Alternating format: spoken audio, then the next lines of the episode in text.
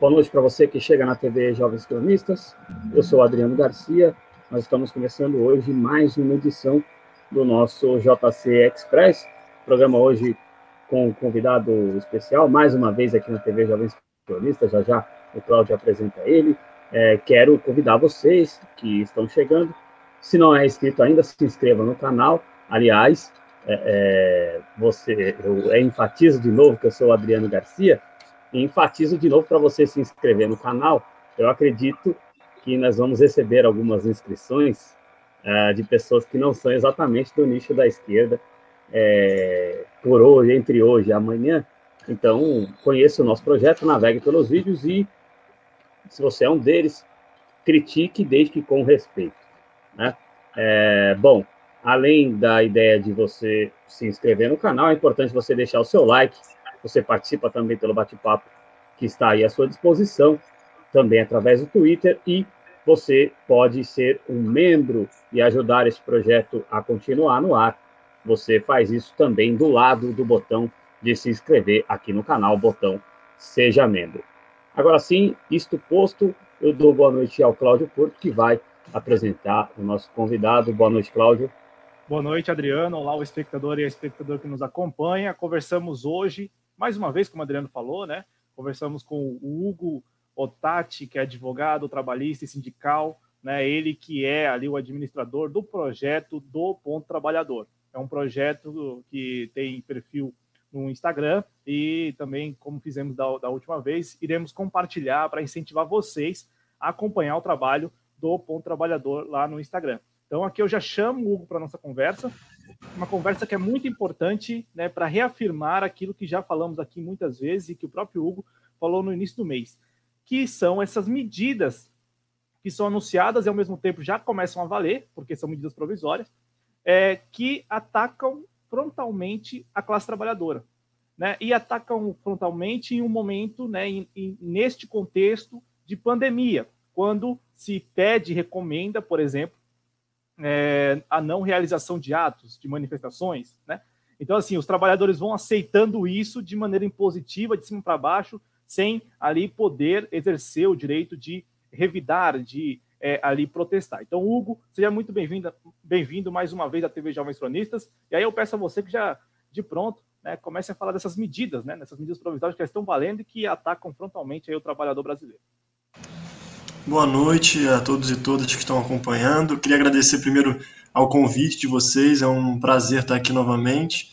É, acompanho o trabalho de vocês há pouco tempo que eu conheci, mas já vejo que é um trabalho muito interessante, muito importante nesse meio jornalístico. Né? É sempre bom ter é, pessoas novas que estão é, inovando e trazendo uma perspectiva importante para os debates, enfim, para as abordagens. É, a gente vive um momento muito difícil, né? E a primeira medida que o governo ele apresenta de maior densidade, maior peso, é a medida provisória 927. Né? Essa medida ela traz uma série de, de possibilidades, mas em nenhuma delas a medida protege ou resguarda o trabalhador. Né?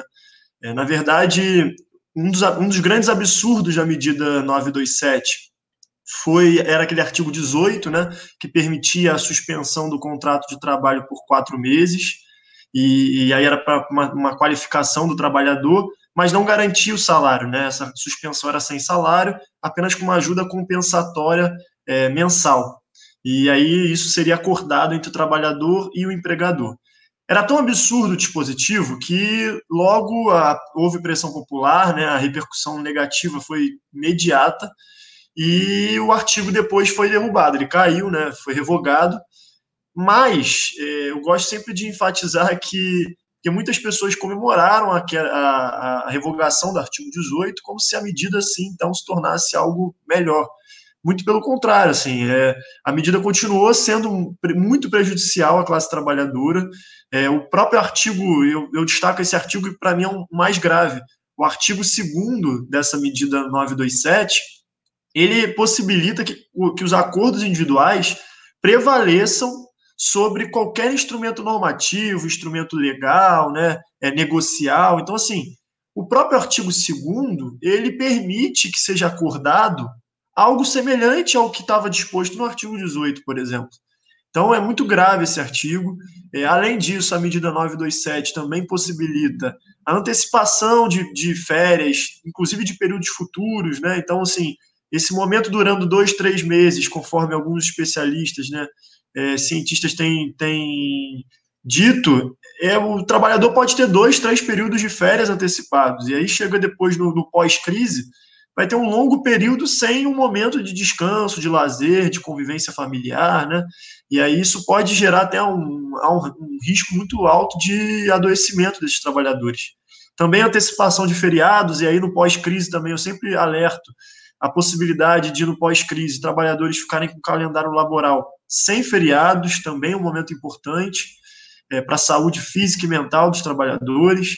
Além disso, a, a utilização do banco de horas, né, que é, seria a compensação desse período de agora, ou seja, a gente está admitindo que após esse momento bem delicado, um momento que não é um momento de lazer, é um momento também que tem desgaste, tem impactos à saúde dos trabalhadores. Depois, superado esse momento, a gente vai fazer com que trabalhadores tenham que compensar todo esse, todo esse período. Então, assim, pode gerar também é, uma superexploração do trabalho. E as outras medidas, a 936 também, é, que possibilita a redução salarial com redução de jornada, acho que a gente pode falar aqui é, com mais detalhe, também com detalhes com a, com a intervenção de vocês. É, também permite a suspensão do contrato de trabalho. Né? Então, assim, é, além disso, a renda básica emergencial, né, o auxílio emergencial, que seria uma coisa para amparar o trabalhador, há uma série de dificuldades que são impostas, há uma série, uma morosidade muito grande para o recebimento desse, desse benefício.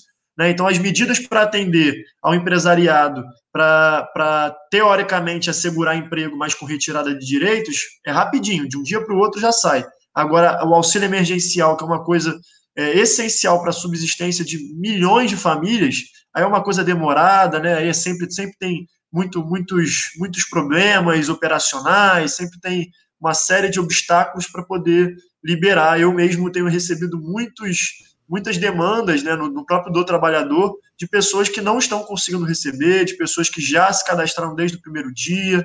Então, assim, é muito difícil você ver isso tudo né, e, e naturalizar, achar que isso é normal.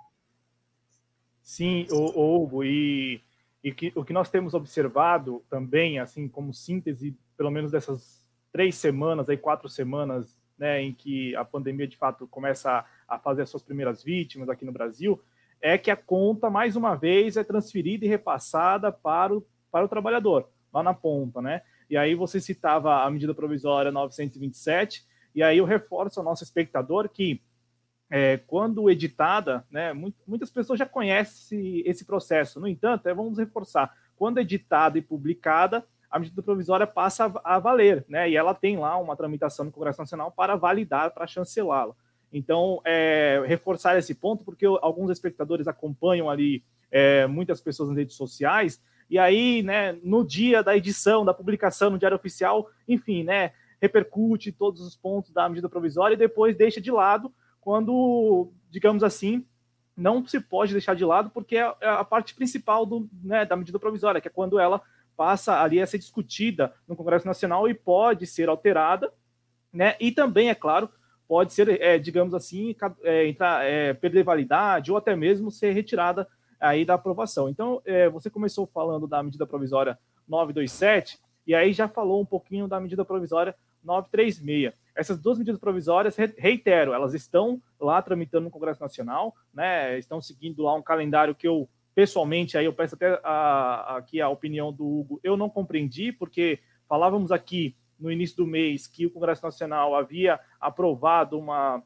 um rito mais célere para as medidas provisórias. No entanto, essas duas medidas provisórias continuam com um calendário que, digamos assim, é o calendário tradicional, convencional. É, eu tinha pesquisado, né, a medida provisória 927 ela perde a validade no dia 20 de maio e a 936 no dia 30 de maio, quando é, o Congresso, reitero, o Congresso havia aprovado um novo rito lá, um rito até mais. eu, salvo engano, eu acho que você estava aqui no programa quando falavam, falamos desse, desse rito. Não sei se você estava, mas acho que nós falamos desse rito de 16 dias, né? Que era um rito bem mais, é, bem mais célere. É, passando para a medida provisória 936, é, Hugo, que é a medida provisória que de fato estabelece lá um, um chamado programa né, de Programa Emergencial de Manutenção do Emprego e da Renda, que na verdade, é, mais uma vez, transfere a conta para o trabalhador, que deixa ali né, de receber consideravelmente uma parcela do seu salário. Como que você está observando isso e também ali, se puder compartilhar com a gente, relatos que você vem recebendo lá no seu projeto, o do trabalhador?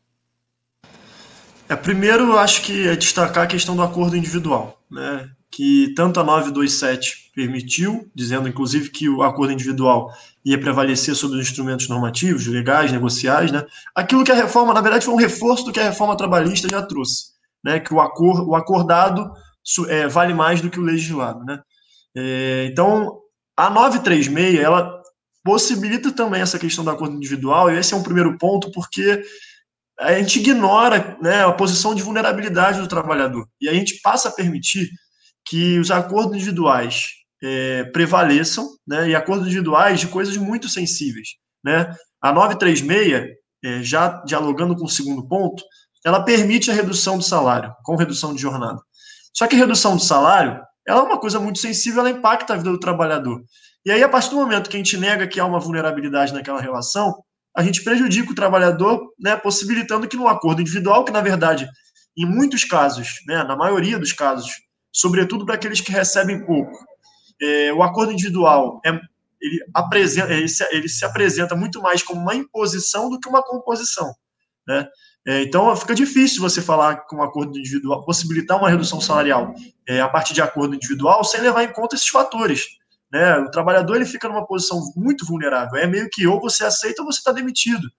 E, e, vai ser assim. Então é uma realidade que você tem que se deparar, entendeu?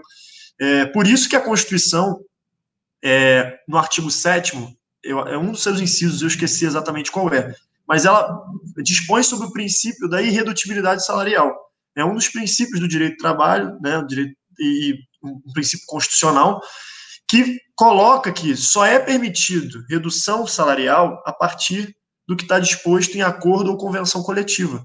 Isso vem exatamente no sentido de assegurar né, ao trabalhador uma maior segurança a partir da sua entidade sindical. Então, assim, a medida 936, ela, no primeiro ponto, ela permite que um acordo individual possa reduzir o salário né, e suspender o contrato de trabalho. De todo modo, há uma redução de salário, porque isso é importante para as pessoas entenderem. Ah, há redução de salário, mas o governo complementa. Mas o governo não complementa com o valor integral. Na, quando eu vi, vim aqui na, no último programa, ainda não tinha essa medida 936. Você chegou até a perguntar sobre a questão do seguro-desemprego e a gente não sabia mais ou menos como funcionaria. Eu até falei, ah, dentre as medidas pode ser que seja menos pior. Mas não, horrível. Foi a medida a pior possível. Porque ele, ele bota uma complementação do governo, mas não uma complementação integral. Então, o trabalhador, por exemplo, que ganha 3 mil e tiver a suspensão do seu contrato de trabalho, ele vai receber 1.800, que é o teto do seguro-desemprego. Então, a base de cálculo da complementação do governo, seja na redução de jornada de salário, seja na, na suspensão do contrato, essa complementação ela segue a base de cálculo do seguro-desemprego. Então, ela não vai é, contemplar o trabalhador na sua redução de forma integral. Então, a 936, eu, eu julgo é, como uma medida bastante prejudicial, acho que elas têm caráter diferente. Né? O caráter da 927 é mais no sentido de possibilitar que no pós-crise haja uma superexploração do trabalho. E a 936 não. É a 936 para se desresguardar os, os, os empregos mas permite que os trabalhadores paguem essa conta da crise nesse momento agora. Então é basicamente isso. Ela permite o acordo individual para quê? Para reduzir jornada com redução salarial, com complementação do governo, mas tendo como base de cálculo o seguro-desemprego e a suspensão do contrato de trabalho, também com a complementação do governo, mas aí com 100% do seguro-desemprego que o trabalhador teria direito de receber. E novamente eu enfatizo: não é o valor integral. Então, há redução salarial. Por isso, houve uma série de movimentações para levar essa medida para o STF, porque ela é flagrantemente inconstitucional. A Constituição é muito clara, as pessoas podem pesquisar, está aberto na internet. O artigo 7, acho que é o inciso 6, acho, não tenho certeza, mas um dos incisos garante o princípio da irredutibilidade salarial. Só pode haver redução de salário pela Constituição Federal a partir de acordo ou convenção coletiva. Se a MP 936 permite redução de salário a partir de acordo individual, ela fere aquilo que está disposto no, no, no, dispositivo constitucional. Então, houve uma série de movimentações, isso chegou ao, ao STF. No início da semana passada, a gente teve uma liminar importante, né, o ministro Lewandowski deu uma liminar no sentido de que os acordos individuais deveriam passar necessariamente pelos sindicatos, porque a, a medida ela coloca 10 dias para o acordo ser enviado para o Ministério da Economia. E aí o ministro Lewandowski, a, liminar, foi no sentido de que nesses mesmos 10 dias, que, a, que o acordo também fosse enviado para a entidade sindical representativa, e a partir disso houvesse uma possibilidade de iniciar uma negociação coletiva. É, então, isso foi para seguir o que dispõe a Constituição, não foi nada demais, isso é uma razão muito óbvia. Né? Mas, infelizmente, na sexta-feira agora, é, na sexta-feira passada, o plenário do STF é, julgou a medida constitucional e aí colocaram que os acordos individuais vão ter efeitos imediatos, independentemente de, de passar pelo sindicato, não podendo esse acordo ser alterado pelas entidades, enfim, uma barbárie, né? É o STF que tem como finalidade principal a guarda da Constituição, né? A gente é, é aquilo que deveria nos dar segurança de que os dispositivos constitucionais vão ser respeitados, observados, né? E é exatamente a corte que simplesmente rasga a Constituição e aí faz um malabarismo completamente lunático para dizer que a gente vive um momento onde até a Constituição pode ser flexibilizada, né? A que ponto a gente chegou? Realmente, é, é tudo é instrumento é, para prejudicar o trabalhador. Né? Tudo é instrumento para prejudicar o trabalhador no Brasil, principalmente depois do que aconteceu em 2016, né? Cláudio, eu vou só registrar algumas aqui na tela, alguma informação estão chegando aí, que participem, não se acanhem. Aqui é o canal que a gente mais registra as interações, né? pelo menos no nosso nicho, e nos outros nichos deve ser pior ainda. É, nós somos o canal que mais registra as interações do público. Participe, é, e aqui não tem censura, desde que você fale com respeito, e, e aqui todo mundo fala com respeito sempre, o que é importante. Né? A Suzy Cidreira está aqui conosco, dando olá e compartilhando o conteúdo. Obrigado, Suzy, que é a nossa sócia no projeto. Faça como a Suzy, é, compartilhe e seja também sócia de Jovens Cronistas, através do clube de membros, principalmente, mas também através do Apoia-se, você pode também ser. Mari Solange, obrigado, querida, pela presença. Uh, ó, o Luiz Otávio está aqui, lembra daqueles novos inscritos que nós estávamos nos referindo? Um deles, muito provavelmente, é o Luiz Otávio, dizendo que tem que pensar também no lado do patrão, porque é ele que paga o salário, tá bom? É, e a participação do Luiz Otávio. Obrigado ao Luiz Otávio. É, a Ana Leal aqui conosco, muito obrigado. Boa noite, querida. É, é, de novo, o Luiz Otávio diz que é um tempo de exceção, todos vão perder um pouco. O problema é que só a gente pobre está perdendo, né? Não dá para ganhar a mesma coisa sem trabalhar. É, mas aí o Estado teria o papel de repor. É, o Cláudio e principalmente o Otávio vão falar disso. Mas aí, então, acaba com o Estado brasileiro vira anarquia, viu, Luiz Otávio? Desculpa. Na empresa veio o sindicato, só queria tirar do nosso acordo para eles aí é o seu sindicato. Uh, por exemplo, eu vou falar do meu aqui, Cláudio, ainda que eu esteja acontecendo várias barbaridades comigo, mas o meu permitiu que uh, fossem abonados uh, os dias quando terminasse o nosso banco de horas. Então, a gente não está com banco de horas negativo, né? Quer dizer, até que está com banco de horas negativo, mas dentro do limite de 18 horas. Parabéns ao Sintetel de São Paulo, por essa medida. É, eu sempre considerei, e não me processem por isso, é só uma opinião, eu sempre considerei um Citetel de São Paulo um sindicato pelego, mas eu gostei da atuação deles nessa crise e foi o Sintetel de São Paulo que permitiu que todas as empresas de call center, ou que a principal empresa de call center, as outras eu não tenho certeza, é, não fosse impedida de é, não pagar a participação nos lucros e resultados porque se dependesse da, da Atento Brasil, já vou falar logo.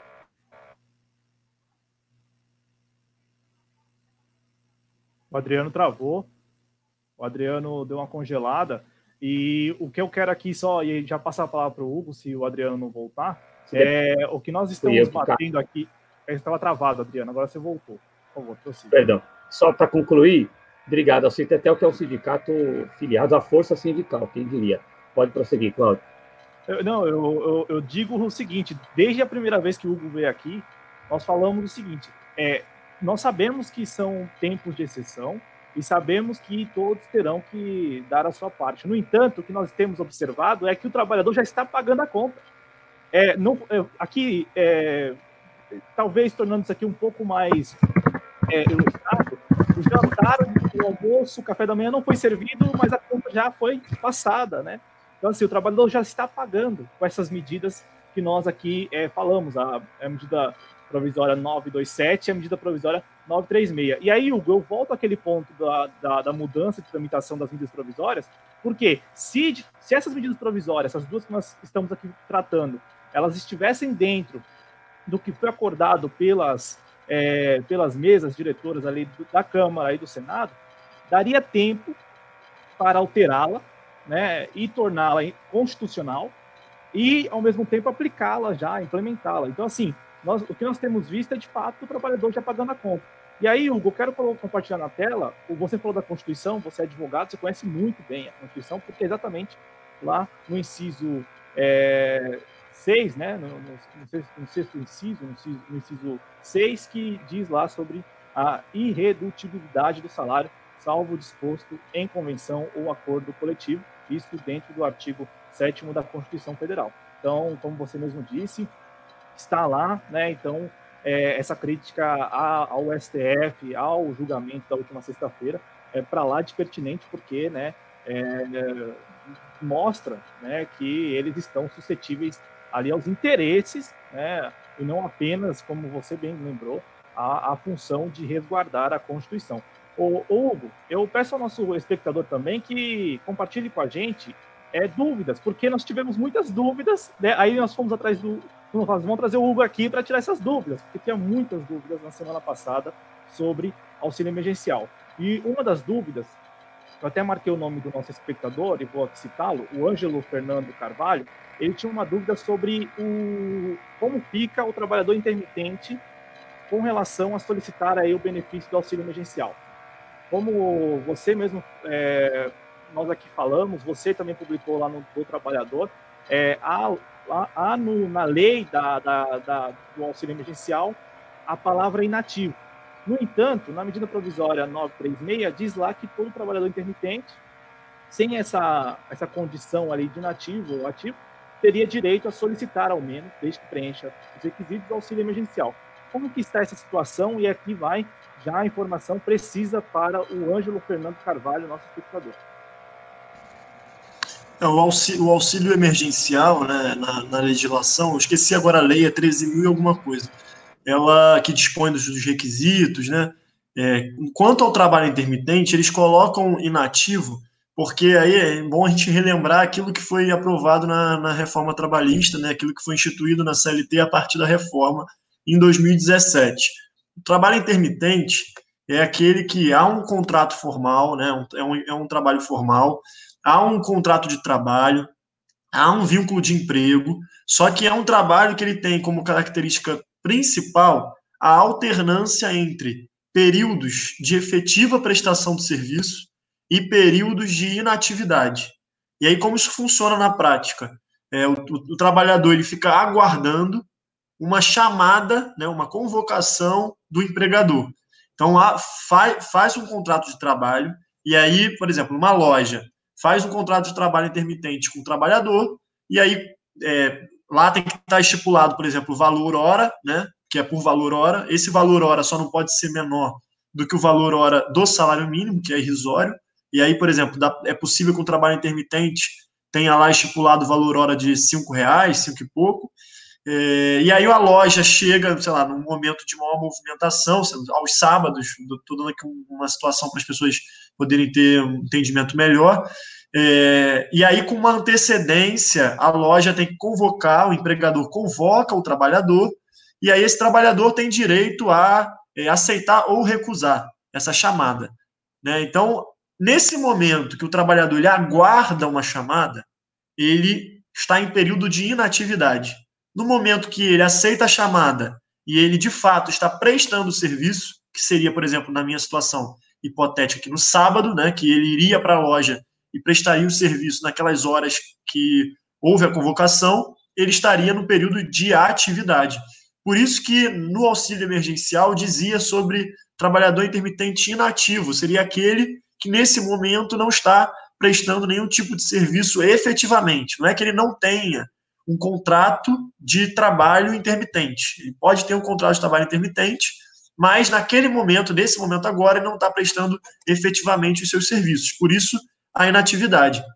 Na prática, considerando as, é, as categorias que mais utilizam essa modalidade, né, essa, os, os ramos que mais utilizam, os ramos do mercado que mais utilizam essa modalidade intermitente, é, a maioria não está em atividade, né, que são lojas, bares, então, que acabam contratando quando precisam pontualmente ali por conta de uma movimentação maior, é, contratando o, tra o, trabalhador por determinadas horas e determinados dias da semana, né? Então a maioria não está trabalhando, então a maioria está em inatividade. E aí reforçar aqui que esses trabalhadores intermitentes eles têm direito de, de requerer o auxílio emergencial. É, só um complemento. É, então, só para compreender e até para que o nosso espectador ele tenha ciência disso, é, hoje o trabalhador intermitente, estando com um contrato, né, é importante esse ponto, né, porque a pessoa pode pensar, não, inativo é quem não tem contrato. Então, se não tiver contrato, não seria trabalhador intermitente, né? Seria um informal, seria um desempregado. Então, assim, só para reafirmar isso, deixar isso gravado, então hoje, é, tanto aquele que, por exemplo, está com o contrato, todos têm um contrato, né? Uma situação hipotética aqui, todos têm um contrato, é, e ele presta serviço ainda assim. Conforme o, o, que consta da medida provisória, ele também preenchendo os requisitos, ele tem direito ao auxílio emergencial, é isso, né? Sim, é isso. Não, é perfeito porque. Ah, é, bom, é bom sempre destacar essa questão da inatividade que realmente causa muita confusão. Né? A inatividade é exatamente o. Porque, como eu falei, o contrato ele se caracteriza por tá, é, efetivo prestação de serviço, em alguns momentos, e inatividade. É aquele momento que o trabalhador não teve uma chamada efetiva, né? Porque pode ser, a chamada pode vir até pelo WhatsApp, nesse, nesse tipo de contrato. Então, tá lá a chamada do empregador para ele trabalhar no sábado e domingo determinadas horas. No sábado e no domingo vai ser um, um momento que ele não está em inatividade, ele está prestando seu serviço. Né? Mas todo o resto é período de inatividade. Ele tem um contrato, mas ele não está efetivamente prestando os seus serviços. Perfeito. O, o Adriano, tem, tem alguma. Agora, Bom, só uma, acho uma coisa. Registrando. Fica à vontade, coisa, Hugo. Uma coisa importante é, que tem surgido bastante agora é a questão do, dos recursos, né? Desde ontem que está disponível no aplicativo a possibilidade de recorrer. Muitas pessoas têm, você até falou sobre as demandas que eu tenho recebido, até no do trabalhador, muitas nesse sentido é, pessoas que tiveram auxílio negado e queriam saber se dava para recorrer, contestar essa análise, né? Uma análise que foi feita pela DataPrev, se a pessoa tem direito, se ela cumpre ou não os requisitos. E agora, desde, desde o dia 20, na verdade, desde anteontem, que está disponível no aplicativo a forma que a pessoa tem de ou fazer um novo requerimento, é, porque pode ter sido um erro de, de dados né, que a pessoa mesmo forneceu, então pode fazer um novo requerimento, ou pode contestar a análise é, realizada pelo governo em relação ao recebimento do auxílio. Isso é muito importante para as pessoas estarem cientes, porque às vezes elas acham que teve negado, então não tem mais direito. Não, é possível recorrer, é possível contestar ou até mesmo fazer um novo requerimento, caso a pessoa ache que colocou algum dado equivocado. Perfeito, muito bem colocado a, a pessoa não pode desistir já de pronto, né? É, bom, é, cumprimentar aqui a Antônia Lima, que está chegando, obrigado pela presença.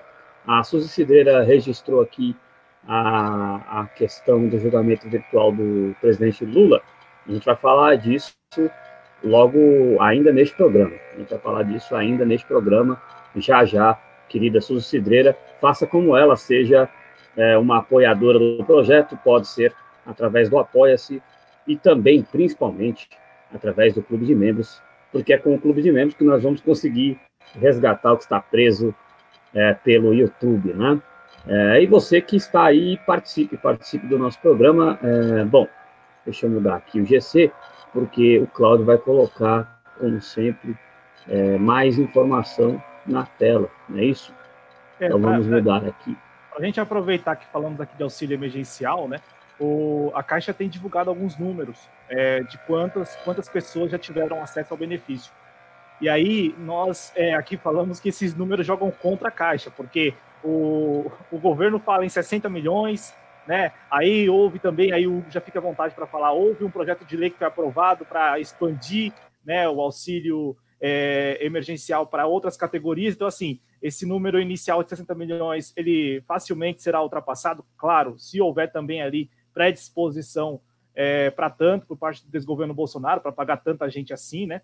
É, aliás, é um ponto que a gente pode até falar agora, é, é meio que eles estão é, conduzindo a liberação dos recursos baseado naquela medida provisória que também foi editada e já está valendo, que estabeleceu 98 bilhões para esse programa, então é dentro desse orçamento, né? Então, assim, se por acaso é, é, estiver, é, tiver, perdão, é, pessoas fora de, que, que não, não entrem nesse orçamento, né? De, de 98 bilhões, não sei como eles vão, eles farão, não sei se eles vão ali um, é, fazer um aditamento, enfim, não sei o que eles vão fazer. No entanto, é, eu quero aqui colocar o número mais recente atualizado pela Caixa é de 24,2 milhões de pessoas beneficiadas, né? E aí dá um total de 16,3 bilhões de reais creditados. E aí eu volto ao Hugo, porque nós vimos ao longo dessas duas últimas semanas muitos trabalhadores, desempregados, estudantes, mães de né, chefes de família, é, ali também os trabalhadores é, autônomos que têm acesso é, porque são MEI, é, encontrando muita dificuldade, não apenas em cadastrar, porque o cadastramento até que é rápido, estava funcionando bem, mas principalmente, Hugo, no outro aplicativo, que é o tal do Caixa Tem, que é exatamente feito para aqueles que não têm conta né, bancária, nem na Caixa Econômica e nem no Banco do Brasil. Ou seja, seriam aqueles vulneráveis mesmo, aqueles que estão à parte do sistema, que estão à, margem do sistema. Então, assim, Hugo, como que você observou essas duas últimas semanas e o próprio desgoverno, a Caixa Econômica, é, anunciando números que são números ainda muito inferiores daquilo que é a expectativa, né? É com muita preocupação, né? Assim que eu vejo. Que, na verdade, a gente está aí já é, um mês, mais ou menos, né, de quarentena, de isolamento, e é muito preocupante você saber que existem milhões de trabalhadores que né, não estão podendo trabalhar nesse momento e, ao, ao, mesmo tempo, não estão de forma nenhuma amparados pelo governo. Né? O auxílio, como eu falei, as medidas provisórias, a primeira medida de maior densidade, não, não houve nenhum tipo de proteção ao trabalhador. A 936 ela vem com o objetivo até de, ma de manter os empregos, né? embora o conteúdo dela seja muito ruim. É, mas a primeira medida ela nem isso fazia. Né? Então, a gente percebe que as medidas para atender aos interesses do mercado, e aí já respondendo até o, o rapaz que estava acompanhando a gente, falando do, do, do, do empresariado, né, que é importante olhar para o outro lado, é, é óbvio que é importante olhar, sobretudo para as pequenas e médias empresas, que empregam muita gente.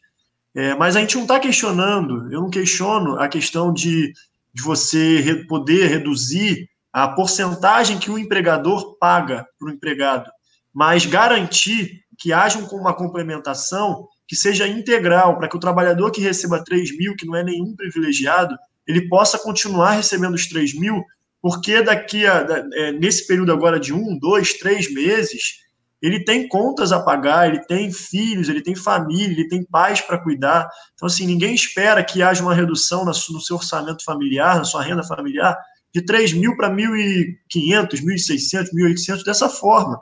Né? A gente não sabe os compromissos financeiros que cada um tem, o trabalhador tem. Então, a questão aqui é de, de subsistência e dignidade. Ninguém está pedindo para o empregador, sobretudo a pequena e média empresa, ficar prejudicada nesse momento. Pelo contrário, acho que é, cabe ao Estado esse papel de é, garantir que as empresas, pequenas e médias empresas, não quebrem, né, pequenos comércios, comerciantes, que são eles, no conjunto, são os maiores empregadores do país. A gente não pode achar que o governo. É, a, gente, a gente pensa que o governo tem que amparar e, e garantir que eles não quebrem, mas garantir que o trabalhador não saia prejudicado. É, a questão é essa, a questão é o Estado assumir sua responsabilidade num momento como esse, como a gente tem vi, visto, e aí não é uma coisa é, que a gente está pedindo, é, sonhando aqui, não, outros países estão fazendo isso, é garantindo com política pública que as empresas não quebrem para não gerar um problema financeiro, né, um problema econômico maior, e que os trabalhadores não saiam prejudicados e tenham seus direitos, o seu salário mantido, garantido, o emprego garantido, né? Então é, é só isso que a, gente, que a gente aborda, que a gente defende. E aí com muita preocupação que eu vejo a questão do auxílio emergencial, porque é a única medida, de fato, para aqueles que não têm, que trabalham na informalidade, e novamente enfatizar que hoje a gente tem mais de 40% dos trabalhadores na informalidade, né? É, é, uma, é a única forma que o governo apresenta de garantir a subsistência desses trabalhadores, dos ambulantes, é, das pessoas que trabalham naquele, naquele processo de pejotização, que cria uma pessoa jurídica e aí também não tem direitos trabalhistas. Então, são, é, é a única forma dessas pessoas terem garantia de subsistência delas e suas famílias. E aí você pensar que já tem um mês de isolamento e essas pessoas nada receberam, né? um completo desamparo, uma completa desproteção, e aqui a gente não está falando de fortuna, está falando de 600 reais, gente. 600 reais é para você comprar o basicão no mercado para a família não passar fome. É disso que a gente está falando. A gente não está falando de nenhum tipo de regalia, de, de luxo, de conforto. A gente está falando do básico dessas famílias. Pessoas, às vezes, e aí tem uma limitação de dois auxílios por família, sendo que tem famílias que têm cinco, seis, sete pessoas em casa, em poucos cômodos da casa. E aí a gente está falando de, dessas pessoas que não conseguem acessar esse benefício. 22 milhões de, de beneficiados, por enquanto, é um número muito baixo, muito baixo. Baixo até em comparação àquilo que eles falavam desde o início do número de beneficiados que o programa atingiria. Né? Então, o que está havendo? Qual é o problema? Né? A gente vê que é, 22 milhões de, de, pessoas que baixaram downloads ali do aplicativo, né? Então, isso quer dizer que tem um cadastro único, além desses, que quem estava no cadastro único não precisava fazer o download do aplicativo. Então, como que está essa análise do cadastro único também? A gente não tem muito, muita transparência nessa divulgação de dados. Os dados são muito, muito objetivos, mas né, não trazem muita precisão o panorama que a gente tem. Qual é a motivação de só 22 milhões terem saído? A análise continua?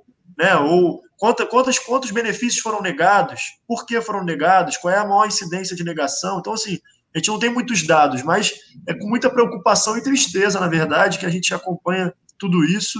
É, a gente espera que é o máximo, a gente, cada um faz um pouco para tentar ajudar nesse momento que a gente não pode ir para a rua, né, gritar e ir para frente das coisas para poder é, protestar. Então a gente faz um, um pouco cada um.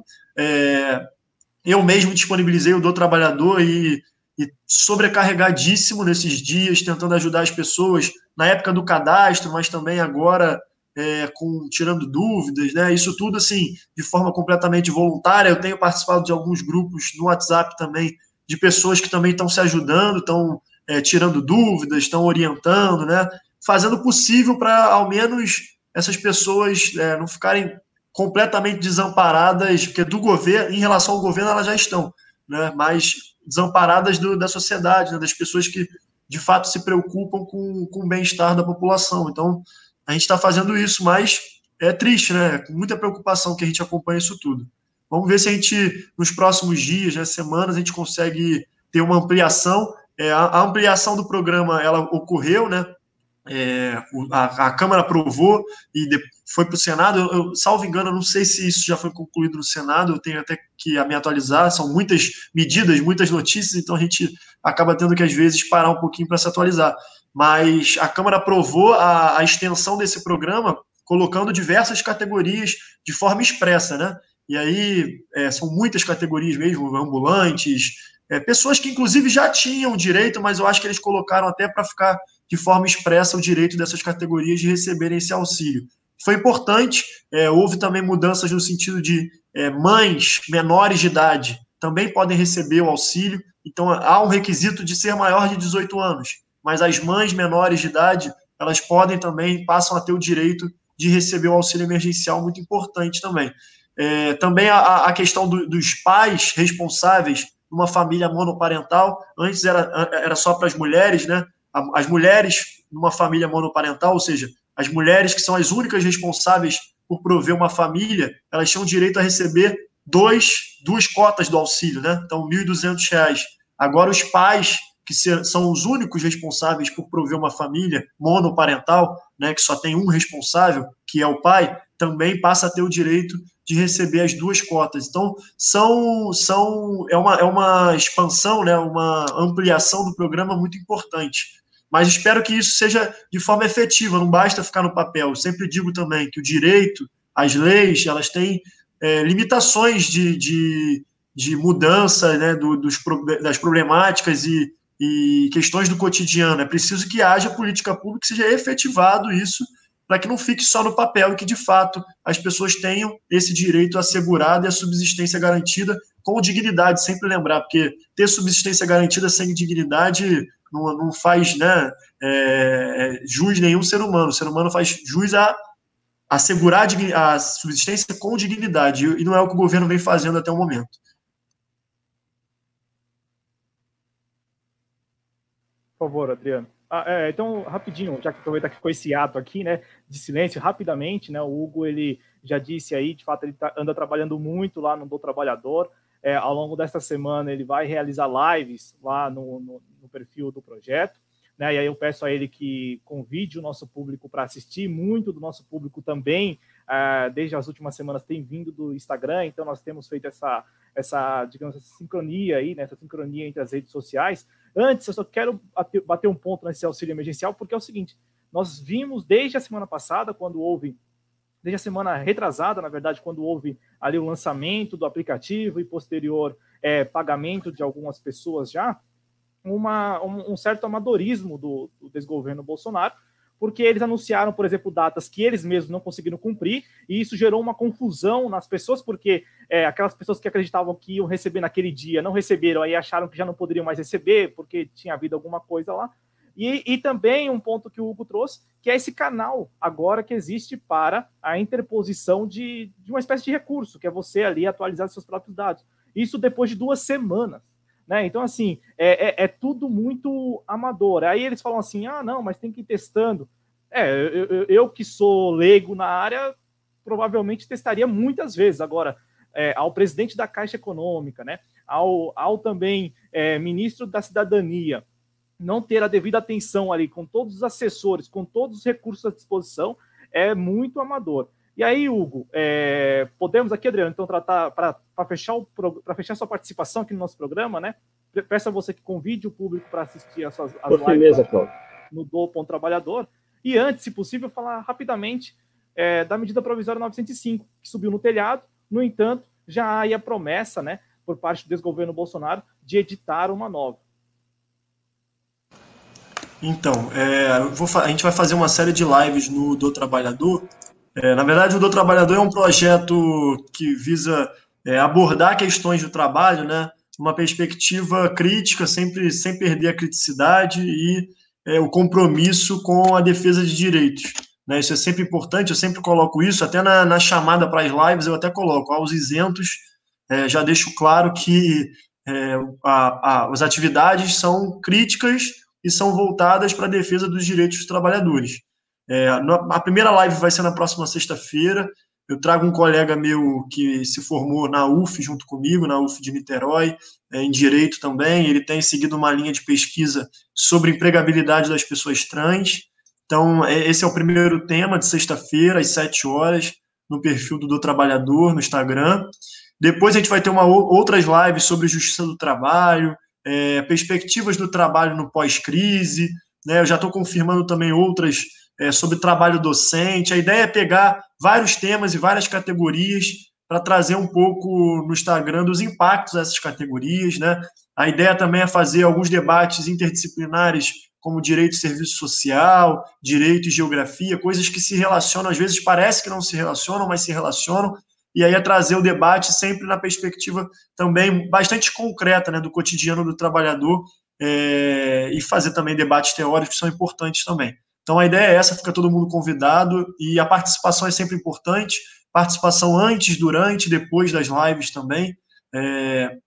E quanto à medida provisória a 905, né, da carteira verde amarela, ela trazia também, é... novamente, isso é uma lógica, a gente fica até repetitivo, porque a lógica é nesse processo de precarização do trabalho é retirada de direitos, flexibilização de direitos. A medida 905 da, da carteira verde amarela não é diferente, não difere disso, porque isso faz parte de uma agenda, né? Tudo isso tem coerência, tudo isso fica repetitivo, porque é uma agenda neoliberal que vem aprofundando cada vez mais aonde pode, como pode, é, a, fazendo a flexibilização de direitos, né, a retirada de direitos. Então, é, o próprio trabalho intermitente que a gente citou é uma forma de precarização, é, a, a, a, própria taxa de informalidade, e aí o crescimento de trabalhadores uberizados, né, entregadores de aplicativos, isso tudo faz parte desse processo de precarização. E na questão da, da carteira verde e amarela é muito simples. Ao invés de a gente fazer, é, tomar políticas públicas que é, assegurem uma ampliação de empregos para jovens, para pessoas idosas, para todas as pessoas, né? Porque a gente tem uma taxa de desemprego hoje alta e de informalidade muito alta. Não, a gente acha que a gente vai gerar emprego a partir da flexibilização de direitos, que é o que a carteira verde e amarela apresenta. E aí é, tem uma série. É, em relação, não vou citar aqui especificamente, até são muitos pontos, mas em relação ao FGTS, em relação a encargos trabalhistas e previdenciários, né, uma série de coisas para que é um programa que o governo coloca para de empregabilidade para as pessoas jovens ali, é, até, salvo engano, 29 anos, agora não me recordo exatamente da data e do, do, é, do da idade, mas, e também para pessoas aí, depois ampliaram para pessoas também de 55 anos, né? A partir de 55 anos. Então, assim, mas é uma série de, de dispositivos que flexibilizam direitos, reduzem a multa do FGTS, é, retiram encargos previdenciários, né, uma série de coisas que vem nessa lógica da flexibilização mesmo, da retirada de direitos. Né? Eu, eu ia falar alguma coisa, acabei esquecendo sobre, sobre essa medida também, mas a medida ela, ela é importante, que ela é, caducou nessa semana, ela não foi votada no Senado, o Senado trabalhou no sentido de que a matéria é muito complexa e a matéria ela, ela envolve muitos dispositivos, é, muitas mudanças é, na legislação trabalhista, alguns têm, têm, chamado até de mini reforma trabalhista, né? É, e, e, aí o, o, Senado conseguiu fazer, até entrar, entrou com acordo com o governo, de que o governo reeditaria uma nova medida provisória com os mesmos termos, para que assim tenha mais tempo, porque o tempo já se esgotou, né? É, se esgotou na segunda-feira, que para que o governo, para que o Senado, né, a, o Congresso tenha mais tempo para analisar todos os dispositivos. Lembrei o que eu ia falar é, a reforma trabalhista ela foi aprovada com a promessa de geração de emprego. E o que a gente viu foi, além da não geração de emprego, né, e aí basta a gente pegar os índices de, de desemprego daquela época e o desemprego agora, até mesmo antes do coronavírus, para as pessoas também não acharem que o problema é do coronavírus, não. Antes do coronavírus, se a gente pegar e comparar o índice de desemprego de 2017, o índice de desemprego de, do início de 2020, a gente vai ver que, além de não, não haver uma geração de emprego, né, houve precarização dos empregos que já existiam. Então, muitas empresas passaram a adotar trabalhos que, que já eram formais, mudaram para trabalho em tempo parcial, para trabalho intermitente. Então, assim, começou a se utilizar uma série de, de modalidades de trabalho precarizadas. Então, além de não gerar emprego, a gente precarizou os empregos que já existiam. Não à toa, o número de trabalhadores intermitentes só cresce, o número de trabalhadores é, terceirizados, que agora pode a terceirização em atividades fim também, né? A reforma também traz isso. O que é atividades fim? É como uma escola terceirizar um professor, contratar um professor terceirizado. Né? A atividade fim de uma escola é educação, né? É, ela, já poder, ela já podia terceirizar serviços de limpeza, de segurança, que são atividades meio, mas agora é possível você contratar, terceirizar atividades fim. Então a gente vê um crescimento dessa, dessa terceirização, um crescimento dos trabalhadores intermitentes. Então a gente vê sempre uma expansão dos trabalhos cada vez mais destituídos de direitos, cada vez mais desprotegidos e desamparados.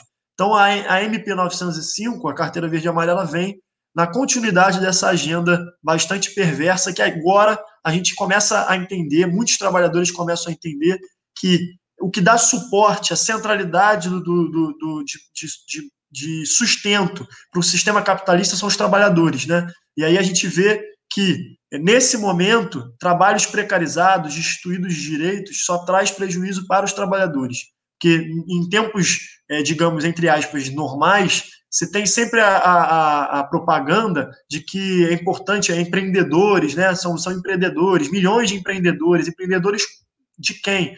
Chega num momento como esse, como, como a crise do coronavírus, esses empreendedores estão completamente desamparados, não têm direito a seguro-desemprego, não têm direito a décimo terceiro, não têm direito a férias, mulheres não têm direito à licença maternidade. Então, assim, é uma série, um conjunto de direitos que esses trabalhadores abrem mão nessa lógica de empreendedorismo, né, e, e ficam em completa desproteção. Então, é, esse processo de precarização, e eu tenho repetido isso, nessa crise fica escancarado. E aí, isso, ao mesmo tempo que nos causa preocupação, porque no pós-crise é possível, e eu, infelizmente, prevejo isso, caso não haja alguma mudança, uma intensificação dessa agenda, ao menos nessa crise, muitos trabalhadores percebem que essa agenda vem colocar nas suas costas a conta das crises do capitalismo, e isso, de alguma forma, pode, pode fomentar com que esses trabalhadores se organizem e a gente comece a pensar aí em alguma mudança radical é, no modo como a gente vive, no modo de produção, né, para que a gente tenha futuro, um futuro melhor. Perfeito, esse o Hugo Tati do do ponto trabalhador lá no Instagram. Você segue arroba do ponto trabalhador lá no Insta e é um trabalho bastante árduo que o Hugo Tati tem feito lá. É, eu quero esclarecer ao espectador que nós vamos continuar aqui logo após a participação do Hugo Tati. Hugo, tem algum registro final a fazer?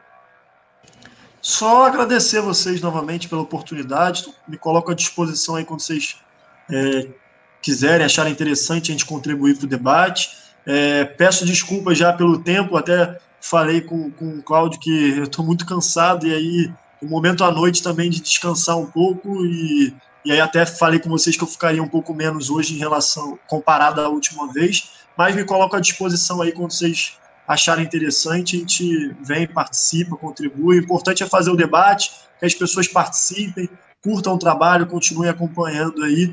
É, o debate em termos é, civilizatórios, né, sem ofensas, sem é, teorias negacionistas, a gente sempre levando em conta os fatos como eles são, a vida das pessoas, que aqui a gente não está falando de coisas abstratas, a gente está falando da vida concreta, a vida real. Né? As pessoas que me mandam mensagem no do Trabalhador, provavelmente mandam mensagens para vocês também, comentam aqui, são pessoas, são robôs, são fictícios. São pessoas que têm angústias, têm medos, né?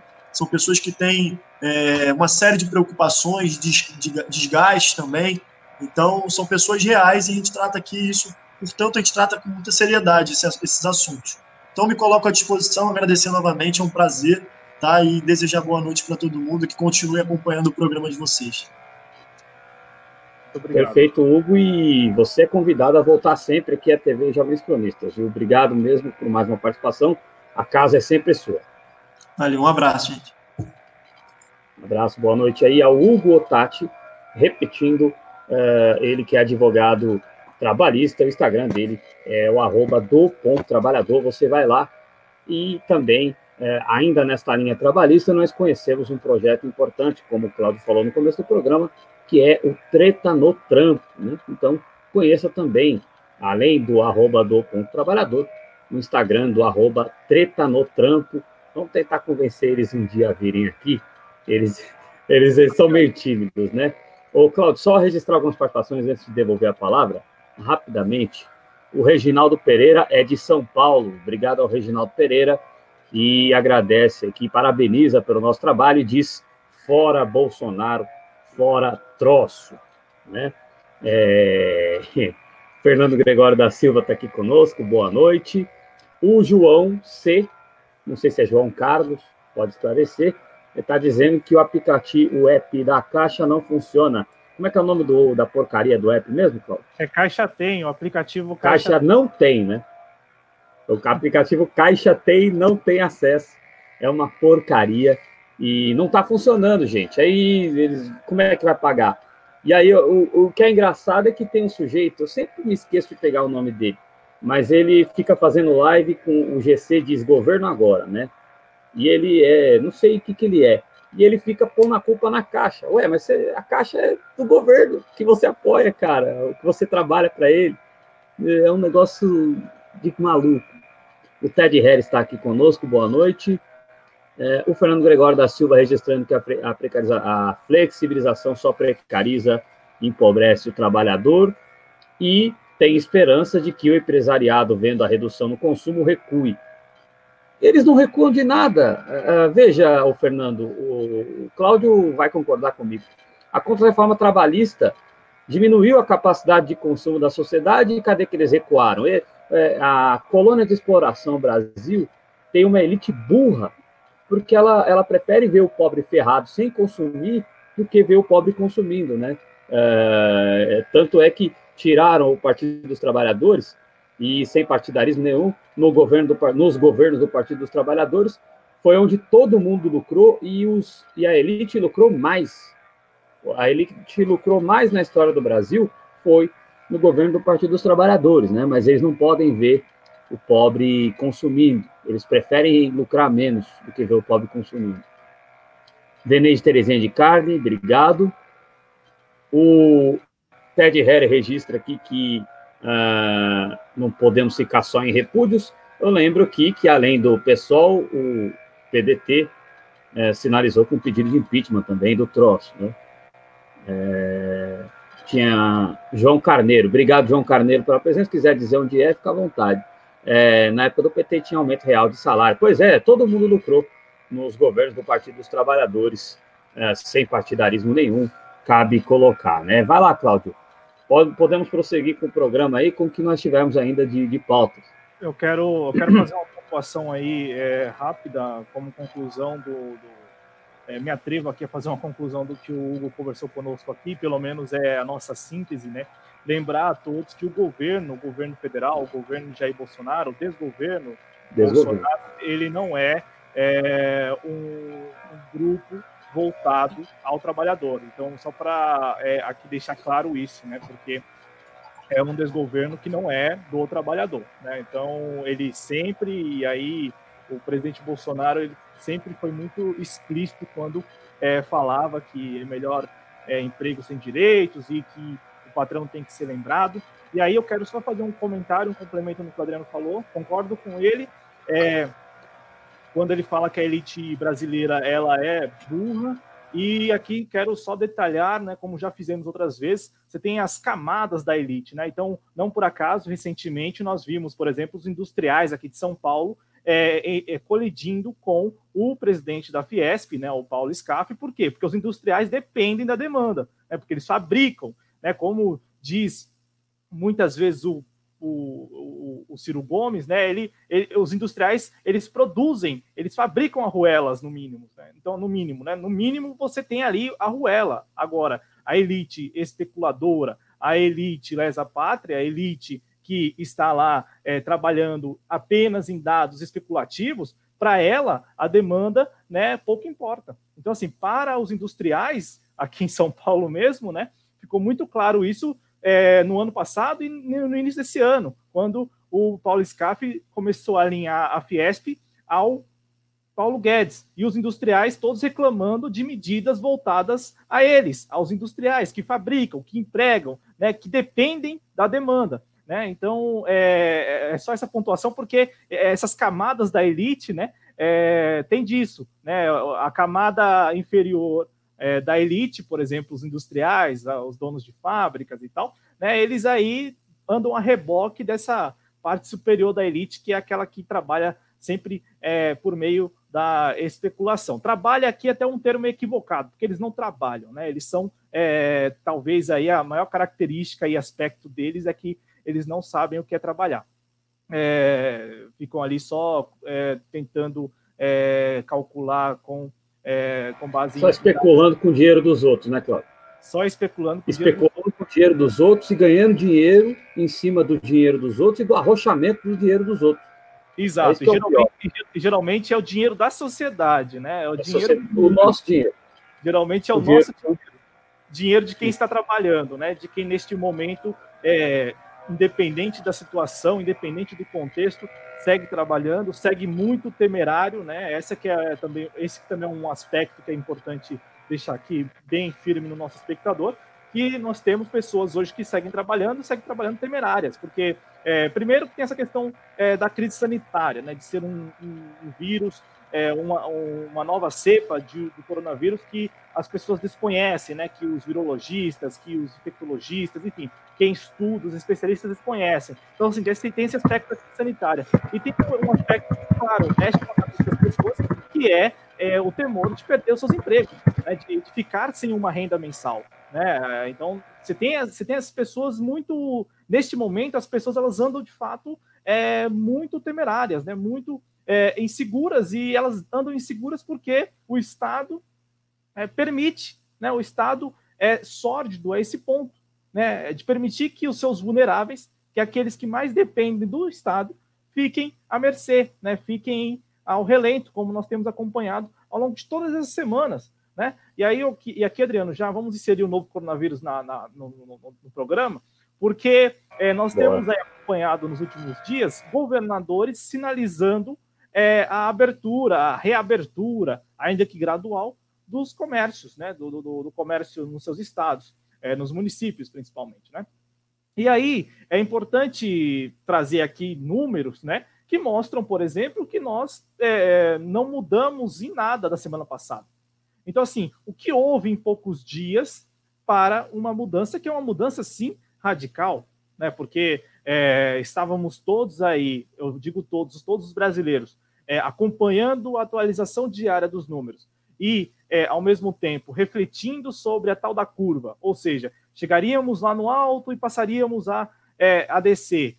E neste momento não há nenhum dado que comprove que alcançamos o tal do pico, e os governadores já começam a trabalhar em planos, apresentar planos de reabertura, ou seja, de retomada das atividades, né, é, um, é, um, é um tanto estranho, porque não há, não, há no, não há nada de novo nos últimos dias que justifique essa alteração, digamos, de rota. Né? No entanto, os governadores passaram a anunciar nesta semana, né, hoje, João Dória, nesta quarta-feira, 22 de abril, né, para deixar claro aqui hoje, o João Dória é, anunciou né, é, um plano aí gradual de reabertura é, para o comércio aqui nas cidades do estado de São Paulo. No entanto, Adriano, é, e aí eu passo a palavra para você, no entanto, assim, de todo o plano, eu senti falta de uma, de uma, de uma, uma dúvida. Né? Na verdade, não é falta, é uma dúvida que me, me surgiu. Né, que talvez seja a dúvida essencial de todo o plano gradual de reabertura. Como vai funcionar a circulação das pessoas intermunicipal, a, a circulação intermunicipal das pessoas, né? Porque ele estabeleceu lá que haverá, né, a partir do dia 11, pelo menos essa é expectativa, a partir do dia 11 de maio, haverá a classificação de regiões do estado por zonas, né? Zonas, zona verde, zona vermelha e zona amarela, né? Onde é, estariam ali a concentração, né? E, e, esse, na verdade, essa classificação, essa cor, ela se dará, né? Se cumprir, cumprida aí a expectativa, se dará conforme o número de novos casos, de óbitos por novo coronavírus. No entanto, eu senti falta e uma dúvida me surgiu que é essa: como funcionará a circulação intermunicipal das pessoas? E aí eu dou só um exemplo. É, lá no interior, São, aqui no interior do estado, né, uma cidade, porventura, não tem nenhum caso no, nenhum caso do novo coronavírus registrado, assim como também não registra, por óbvio, nenhum óbito relacionado à doença. Esse município, ele será fechado? O acesso a esse município será fechado? Por quê? Eu digo isso. Porque quem garante que pessoas que estão nas tais zonas vermelhas, né, nas tais zonas vermelhas, que é aí a, a expectativa e a classificação para as cidades e regiões com muitos casos, quem garante que essas pessoas não irão para esses municípios, por exemplo, que estão classificados como é, regiões ali seguras, né, para circular, para a abertura do comércio, enfim. Então, assim, eu, eu, senti falta e me surgiu essa dúvida que me parece ser algo essencial, porque é, é, hoje, hoje o Estado de São Paulo, né, no Estado de São Paulo, a quarentena ela é uma quarentena recomendada. Portanto, quem quiser ir à capital vai, quem quiser sair da capital e a algumas regiões aqui do estado consegue, né? Talvez não é, desde o início ao litoral, mas, por exemplo, cidades da região metropolitana é, estão todas abertas, então as pessoas circulam né, com muita tranquilidade ainda, né? sem, sem nenhuma blitz, sem nenhum, sem nenhum tipo de, de, de cerceamento da liberdade ali, de, de ir e vir. Então, Adriano, eu senti falta disso no, no, no anúncio do, do, governador João Dória é, mais cedo, né, onde ele apresenta ali um plano para posterior do dia 10 de maio. É claro, mas esses caras estão tão liberados, é, tão liberados, estão tão desesperados para liberar geral, que evidentemente que o município que estiver verde e não vermelho, né? O município que estiver verde, que não tiver caso, aí que ele vai estar aberto mesmo para as pessoas entrarem, porque eh, no Brasil há uma desinteligência que muitas vezes é proposital, né, Cláudio? Para atender a interesses econômicos, na maioria esmagadora. Claro que existem os burros, burros mesmo, né? Existe aquele que você toca o berrante e ele vem atrás. Existe mas também, principalmente por parte destas elites, né, e das elites econômicas e políticas, na qual João Dória é uma delas, existe uma burrice proposital. Então, eu não tenho esperança de que, por exemplo, o Wuhan, quando ficou bem, foi isolada, né, para que ninguém viesse de fora para reiniciar o processo de contaminação em Wuhan. Eu não tenho esperança de que isso ocorra no estado de São Paulo, Uh, então, esses municípios que estiverem em uma classificação verde correm riscos uh, com essa abertura gradual partindo para uma abertura generalizada, né? Esses municípios correm riscos de terem uh, aumentos, de iniciarem aí, de ter um aumento exponencial no número de casos no atendimento. Cláudio. Não, e, e, tem muito disso né, na decisão do, do governador João Dória. É, tem muito desse aspecto da pressão né, que provavelmente ele está ali é, sofrendo como governador, né, como governador. Os prefeitos aí é, muito preocupados é, com é, as eleições de outubro, As eleições? Que, que estão mantidas, né? E, e, talvez, talvez esse também seja o ponto que nós vamos abordar daqui a, daqui a pouco com relação ao presidente Bolsonaro, né? Essa, esse alinhamento aí com a dita velha política, né? Talvez as eleições de outubro tenham um peso, digamos, é, importante nessa decisão recente. Mas antes, ainda aqui falando do estado de São Paulo, o governador João Dória, me parece, Adriano, que ele tomou essa decisão que é uma decisão, vamos lembrar que é um plano anunciado, então é um anúncio de um plano, que é um plano que, é, cumprida a expectativa do governo do estado, será implementado a partir do dia 11 de maio. Né? É, no entanto, ficou faltando essa peça muito importante, que é, é, deixar claro como funcionará a circulação das pessoas. Né? Enfim, as pessoas elas poderão, por exemplo, transitar entre regiões e zonas, né? regiões aí com a cor vermelha e cor amarela, cor verde, elas poderão continuar circulando. É, e tem um aspecto que a gente não, que a gente não pode deixar né, de, de, de citar aqui, que é ainda a baixa testagem. Então, assim, necessariamente o município que não registrou nenhum caso de novo coronavírus, ele de fato não tem nenhum caso de novo coronavírus. Né? Então, e, e, e, é bom, bom também aqui detalhar isso, né?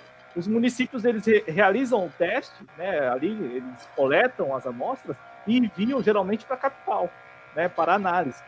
Então, assim, é, nesse, nesse, trâmite, nós tivemos recentemente aqui em São Paulo um episódio em que mais de 20 mil amostras se perderam, né? Não, não, não é que elas foram extraviadas, mas é, segundo a versão oficial, essas amostras elas tinham ali problemas na coleta. Então, assim, é, para a versão oficial, não daria para se analisar. E estranhamente, aqui levantando, não é levantando nenhuma dúvida, nenhuma suspeita, mas é, após esse episódio, o governo do estado anunciou ontem, foi ontem, né? Ou foi hoje pela manhã, mas acredito que tenha sido ontem mesmo, 21 de abril, é, a, que a fila, né? A fila para análise dos a, as análises aí, elas é, a fila, enfim, né, não existe mais, né? Então assim, é, enfim, nós estamos acompanhando essas notícias assim com muito pé atrás, né? Porque elas dão conta ali de que o governador João Dória ele passa agora a, a, a apresentar uma posição que é uma posição mais de pessoa que, como até colocou o Fernando Gregório no chat, anda pressionado. Eu acredito que é, tenha muito dessa pressão na decisão de hoje, de anunciar hoje um plano para é, depois de 10 de maio. E aí, Adriano, por que nós começamos falando de São Paulo aqui?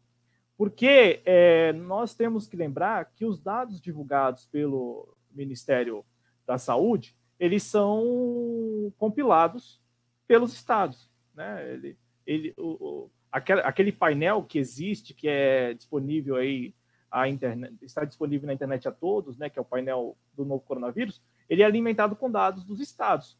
E aí, Adriano, por que eu digo isso? Porque nós percebemos desde segunda-feira que aquela, aquele ritmo que, por exemplo, observamos semana passada, ele não se mantém mais. E qual era o ritmo?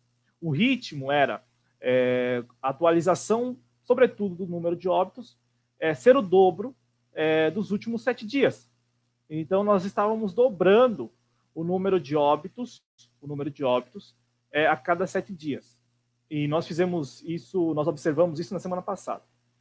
No entanto, desde segunda-feira, né, e aí, coincidentemente, na segunda-feira houve aquele erro de cálculo lá do Ministério da, da Saúde, é, nós estamos observando é, que o número de óbitos óbitos aí por novo coronavírus, ele não está seguindo aquele ritmo. E aqui ninguém está torcendo para que morram mais pessoas. É porque eu vou mostrar um outro número daqui a pouco, e esse outro número ele é, segue aquela expectativa. E é um número confiável, né, muito confiável, porque trata-se de registro. Né? Vou daqui a pouco colocar o gráfico lá é, da central dos cartórios né, de registro civil do Brasil. Então, Adriano, vamos lá, os números atualizados. 45.757 casos confirmados no Brasil de novo coronavírus, sendo 2.906 os óbitos aí é, confirmados, né, por novo coronavírus. É, a letalidade é de 6,4%. E aí, é, como eu falava, vou, vou aqui já aproveitar a oportunidade que eu estou mostrando no painel para também é, atualizar uma informação que nós passamos ontem aqui com o professor Ulisses. É, ontem, no programa da terça-feira, né, no programa de 21 de abril, eu falava ao nosso espectador que é, havia uma divergência é, entre o boletim epidemiológico e o painel. Né? A divergência se dava aqui, na semana, na 16ª semana epidemiológica, né, o termo técnico. A 16ª semana epidemiológica terminou no último dia 19 de abril. Então é o seguinte, a divergência, Adriano, que é, nós é, observamos ontem, aqui nessa sessão, que é a sessão de é, pacientes com síndrome respiratória aguda grave hospitalizados por semana epidemiológica, na comparação deste ano com o ano passado, havia uma divergência porque, até ontem, o Ministério da Saúde é, apontava aqui no painel que, em comparação ao ano passado, a última semana, a semana que terminou no dia 19 de abril, havia registrado menos é, internações do que é, o ano passado. Então, houve atualização, né? E aí a atualização aqui também feita no nosso programa, para não, não falarem por aí que nós aqui apenas nos aproveitamos dos erros e depois não falamos que eles atualizaram e tal. Então, aqui, ó, está atualizado, eles atualizaram, porque a, diver, a, a divergência, pessoal, estava entre esse painel que está na tela para vocês e aquele boletim epidemiológico que eu mostrei para vocês no programa, que eu, a gente sempre mostra aqui na TV Jovens esses dados, assim, expõe esses dados para deixar bem claro, para ilustrar também. E aí, Adriano, para passar a palavra para você, só para a gente registrar também, é, essa questão dos óbitos, né, que, que, que seria o, o, número mais absoluto de toda essa história, porque é muito difícil é, você é, registrar a pessoa, é, que uma pessoa morreu e ela não morreu na prática. Né? É muito difícil, você registra óbitos. Né? É, e aí, aqui está o dado do, da Central de Informações de, do Registro Civil, que pertence aí à transparência é, dos cartórios de registro civil do Brasil. E aí o número é um número bem maior da, do que aquele número que nós é, mostramos agora, é, oficial do Ministério da Saúde. Né? O número oficial do Ministério da Saúde, repassando, é de 2.906 óbitos. No entanto, o, os, os cartórios registram aí, Adriano, ou registraram já 3.497 óbitos, óbitos com suspeita e aqueles também que já tiveram a análise concluída. Né? É, o Ministério está trabalhando, está trabalhando por é, casos confirmados, né? por registros. É, na verdade, Adriano, isso também é bem confuso. Eu, eu aqui não posso garantir ao nosso espectador que todos os mortos ali já tiveram as suas análises concluídas É, o que a gente observava até semana passada com o Luiz Henrique Mandetta, né, com aquela apresentação técnica, era que eles estavam anunciando o número e aí a, a, os estados corrigiam é, em, corrigiam lá é, os óbitos é, nas, nos municípios. No entanto, é, o, o que so, vou usar um termo aqui pode soar não é o melhor termo, mas o que sobrava lá no, no painel, no painel do Ministério da Saúde, era, digamos assim, é, deixado lá como um saldo para os estados. Então, é, deixando bem claro, os estados é, alimentam o painel, então, primeiro ponto, né? Então, o, digamos assim, o governo federal, o desgoverno Bolsonaro, não teria como manipular ele próprio, teria que, se houver né, aqui a suspeita e tal, isso, vamos lembrar, o painel é alimentado pelos estados, e como eu disse, até semana passada é, eles falavam que eles colocavam um número absoluto, e aí, se por acaso alguma prefeitura corrigia lá, os estados corrigiam na, sua, na sequência, e aí, é, quando chegava lá para o Ministério da Saúde, eles deixavam aquele, aquele número mesmo e só atualizava com os novos registros. Né? Então, só para aqui explicar um pouco desse, desse trâmite que é muito burocrático, e, e é um ponto que nós falamos desde o início, né, Adriano?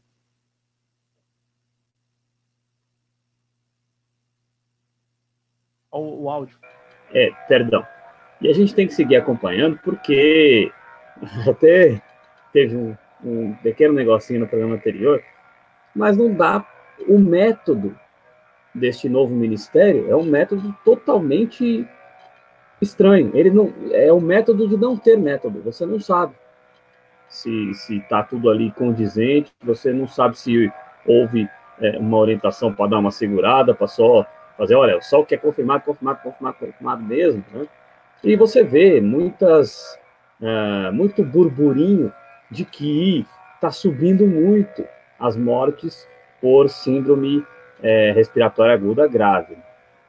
Então, é, é, é, nós temos que, é claro que não cabe aqui, e até peço desculpas é, por alguma vez ter feito isso, não cabe aqui lançar teoria de conspiração e já afirmar, sem qualquer prova, sem qualquer base na notícia de que o governo está mentindo propositadamente nos dados através do Nelson Teich. Porém, cabe acompanhar e ficar em cima para ver é, como é que vão fazer referente a isso. Antes do Cláudio trazer a próxima informação na tela, eu só vou registrar mais algumas participações aqui dos nossos membros, né? E totalmente com a Suzy Cidreira. Cadê? Eita, peraí, deixa eu achar o GC aqui. Agora sim, vamos lá. É, vou registrar mais algumas participações aqui. O João, o João Carneiro tinha dito que o favorecimento é sempre para as grandes empresas, como a SBT, Record e o grupo IURD, né, do qual a Record faz parte, Igrejas Evangélicas. É, não tem sentido de abrir uma 25 de março, evidentemente, Fernando Gregório da Silva quer até observar isso se for acontecer realmente, né? O... Tem um esboço ali, mas vamos ver. O Dória já colocou como definido isso para 10 de maio, Cláudio? Então, o plano é para ser implementado a partir do, do, dia 10 de maio. No entanto, provavelmente São Paulo será uma das regiões vermelhas. Certo, certo.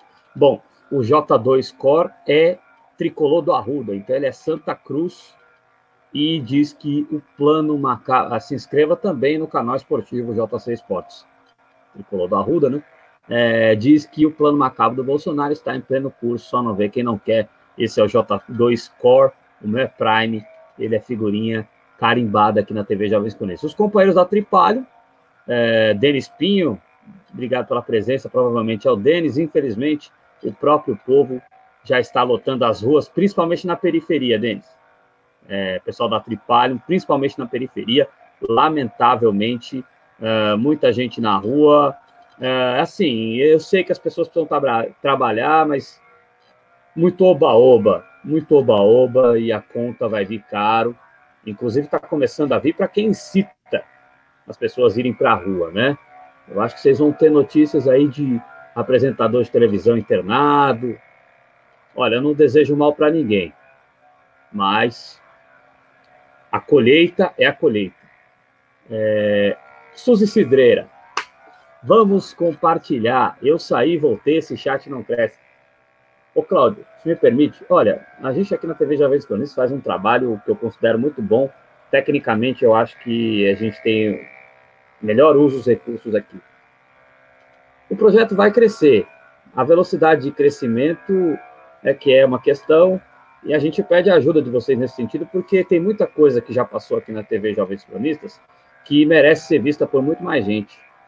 Então, sei lá, gente, vamos tentar angariar o máximo de pessoas possíveis aqui para a nossa comunidade, tá bom? É, é isso aí. É, eu fico olhando é... para baixo enquanto o Adriano lê os comentários, porque eu estou compartilhando, né? Compartilhando, então... isso. O Claudio faz um trabalho extraordinário.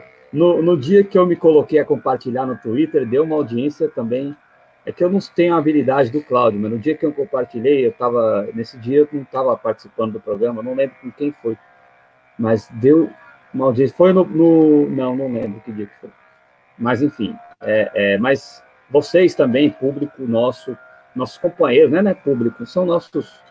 Uma família aqui de JC, podem nos ajudar nesse sentido, né? E é, o Fernando Gregório da Silva fala que é da importância de monitorar o número de sepultamentos. O Cláudio Porto vai colocar mais uma imagem na tela aqui conosco. Exato, isso aqui é um, é um painel da Fiocruz. E aí é como o Fernando falou e como nós aqui é, também temos falado, né? Estava crescendo uma vez por semana. Não sei como está para você que está é, assistindo, eu vou aumentar a tela. Por favor. Para ficar melhor, vamos ver se, se também vai. Ele, ele não aumenta. Se aumenta, aumenta, aumenta e não aumenta. É então, fino, é fino igual, né? É fino. É, é, é então vamos lá, é bem, é bem rápido aqui a nossa análise. Eu posso até jogar o. Vou jogar, vou jogar neste momento o link do painel da Fiocruz, que é o seguinte, ó. Vejam vocês como o número de óbitos ele dobrava é, em poucos dias. Ó, aqui nós tivemos é, em três dias ali, ó, dia 18, dia 19, dia 20, em três dias de março, né? 18, 19 e 20 de março, houve a, a, a primeira. É, houve aí né, a primeira vez em que o número de óbitos dobrou. Aí depois isso diminuiu, isso diminuiu para dois dias. Aí depois isso aumentou mais uma vez, né? Aumentou ali já para é, cinco dias, né? Quatro, na verdade três dias aqui, né? E aí depois começou, é, e é importante isso, esse espaço, né? Esse intervalo de tempo começou a ser maior. E na semana passada nós registramos sete dias para é, dobrar o número de óbitos. Então, assim, é, com toda certeza, a, a quarentena, o isolamento, né, enfim, é, apesar de desrespeitado por muitas pessoas e também desrespeitado com muitas condicionantes, como nós sempre aqui apontamos, né, né eu vejo que há muitas pessoas que é, desejam ficar em casa, compreendem a necessidade de ficar em casa, no entanto, são ainda forçadas a procurar ali o, o mínimo para subsistir. E é, é, não é sendo exagerado, não. É porque, de fato, nós temos no Brasil, e claro, isso é, não é por acaso, né? eu vejo que nós temos sempre que reforçar que o que aconteceu nos últimos anos é, nos, nos, trouxe a, a, este, a esta situação, né? não a situação da pandemia, mas com toda certeza a situação de ter um, um conjunto, né, um grupo é, de milhões de brasileiros em situação de miséria, de miséria, né, que dependem exclusivamente do que conseguir durante o dia ali, seja lá um valor é, que para muitos pode ser simbólico, para muitos nem sei, Adriano, porque nós temos um grupo tão grande de brasileiros miseráveis que é, para alguns poucos pode ser simbólico, né? Porque nós temos um grupo mesmo de brasileiros que de fato dependem do pouco, de, de, tentam subsistir com pouco. Então, é, o que eu quero mostrar desse gráfico aqui da Fiocruz, jogando o link aí no chat, é somente isso, que as medidas anunciadas e implementadas, apesar das dificuldades, conseguiu né, é, aumentar o período em que dobra aí o número de óbitos. Então, nós tínhamos, por exemplo, no início, né, desde o primeiro registro até o, o quarto registro, né, nós tínhamos, Adriano, é, um intervalo de três dias. De, três, de, dois dias, na verdade. Depois, né, depois passou aí, como eu disse, a dois dias, aí voltou a três dias, e aí, como eu mostro aqui, vou colocar o link no chat, é, é nós chegamos na última semana a ter o número de óbitos dobrando a cada sete dias. E isso é, digamos assim, uma vitória. É uma vitória. Né? Então, está aqui, talvez, aí ilustrado, né, para quem nos assiste, E para quem nos acompanha pelo Spotify ou outros agregadores de podcast gravado, né, no nosso podcast, é, os links estão aqui no bate-papo do YouTube. Então, é, eu só quero mostrar isso porque eu encontrei e falei, é, é isso que precisa ser, digamos, divulgado para as pessoas. Olha, o que nós fizemos até agora está surtindo efeito, né? E aí o Brasil é um dos poucos países do mundo em que não há divulgação desses dados. Ó, do que nós fizemos em, enquanto sociedade para evitar que mais pessoas viessem a morrer e para evitar que mais pessoas viessem a ser é, acometidas do novo coronavírus. É, eu vejo, é, eu tenho acompanhado é, ali o, o, momento em que os presidentes, os chefes de Estado, eles divulgam os dados, todos, todos reforçam isso, né? Por quê? Porque é uma vitória da sociedade, não é? Não é a intenção não é essa, né? a intenção é que todos nós saiamos dessa melhor, da melhor forma possível. Então, é, os chefes de Estado de outros países que eu tenho acompanhado, aqui citando a Argentina, Venezuela, é, também o México, né? O, a, o, próprio Reino Unido também, quando vai fazer a divulgação dos dados, lembra da importância do isolamento e sempre mostra os números, né? É, sem ser projeção, nós estamos falando aqui de números consolidados já, Adriano, né? Números do que já aconteceu, né? Então, assim, é, felizmente, né, foi é, adotada aí a, a, a estratégia, a medida de isolamento. E apesar de tudo isso, como vamos falar daqui a pouco, apesar de tudo isso, nós já estamos observando alguns é, estados aí apresentar é, muita dificuldade, apresentando muita dificuldade no seu sistema de saúde, né? E isso se dá, é claro, por muitos anos de sucateamento, por muitos anos de abandono, né? E, então, é, digamos, nesses estados em que hoje já se encontra o sistema de saúde colapsado, é aquela gotinha d'água, né? Aquela gotinha d'água, porque a situação já era muito crítica, Adriano.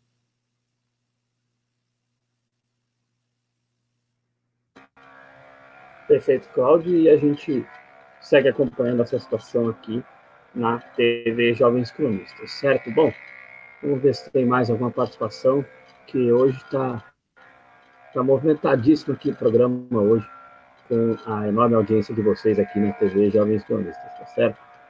É, é eu coloquei arte atrás do cenário, é, uhum. mas estante cheio de livro, uh, falta a estante, viu, Fernando? Falta até luz. Se falta até luz, eu vou, eu vou comprar uma estante como? Deixa eu ficar calado, que, que é melhor. Bom, é, é, mas não é nada com você não, viu, Fernando? É, mas é que a situação é, é bem complicada, não, não dá para fazer algumas médias que por aí fazem. Eu também não dá para mandar dinheiro para Miami, nem para as Ilhas Virgens. Não. É, é, bom. Aliás, a nossa dificuldade é, com o dólar ela é muito sincera. Né? Hoje o dólar. Porque nós pagamos essa coisa aqui desse esse estúdio, nós pagamos em dólar, né, Tá com 5,41 hoje, bateu, né? Então, exatamente. Isso nos deixa com muito pé atrás. Ainda bem que temos aí é, guerreiros que nos ajudam. Toparam a financiar este veículo de mídia independente. Então, Adriano, já que eu prometi, vamos falar aqui de alguns estados, e aí eu peço também que você fale, até porque ontem você sugeriu né, o Pará como, como um tema que é preciso já começar a falar, né?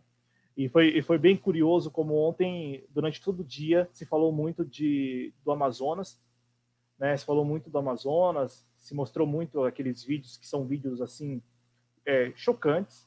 São chocantes porque nós aqui defendemos sempre, em qualquer circunstância, que as pessoas tenham a melhor condição de vida possível e também tenham o mínimo de dignidade quando morrerem.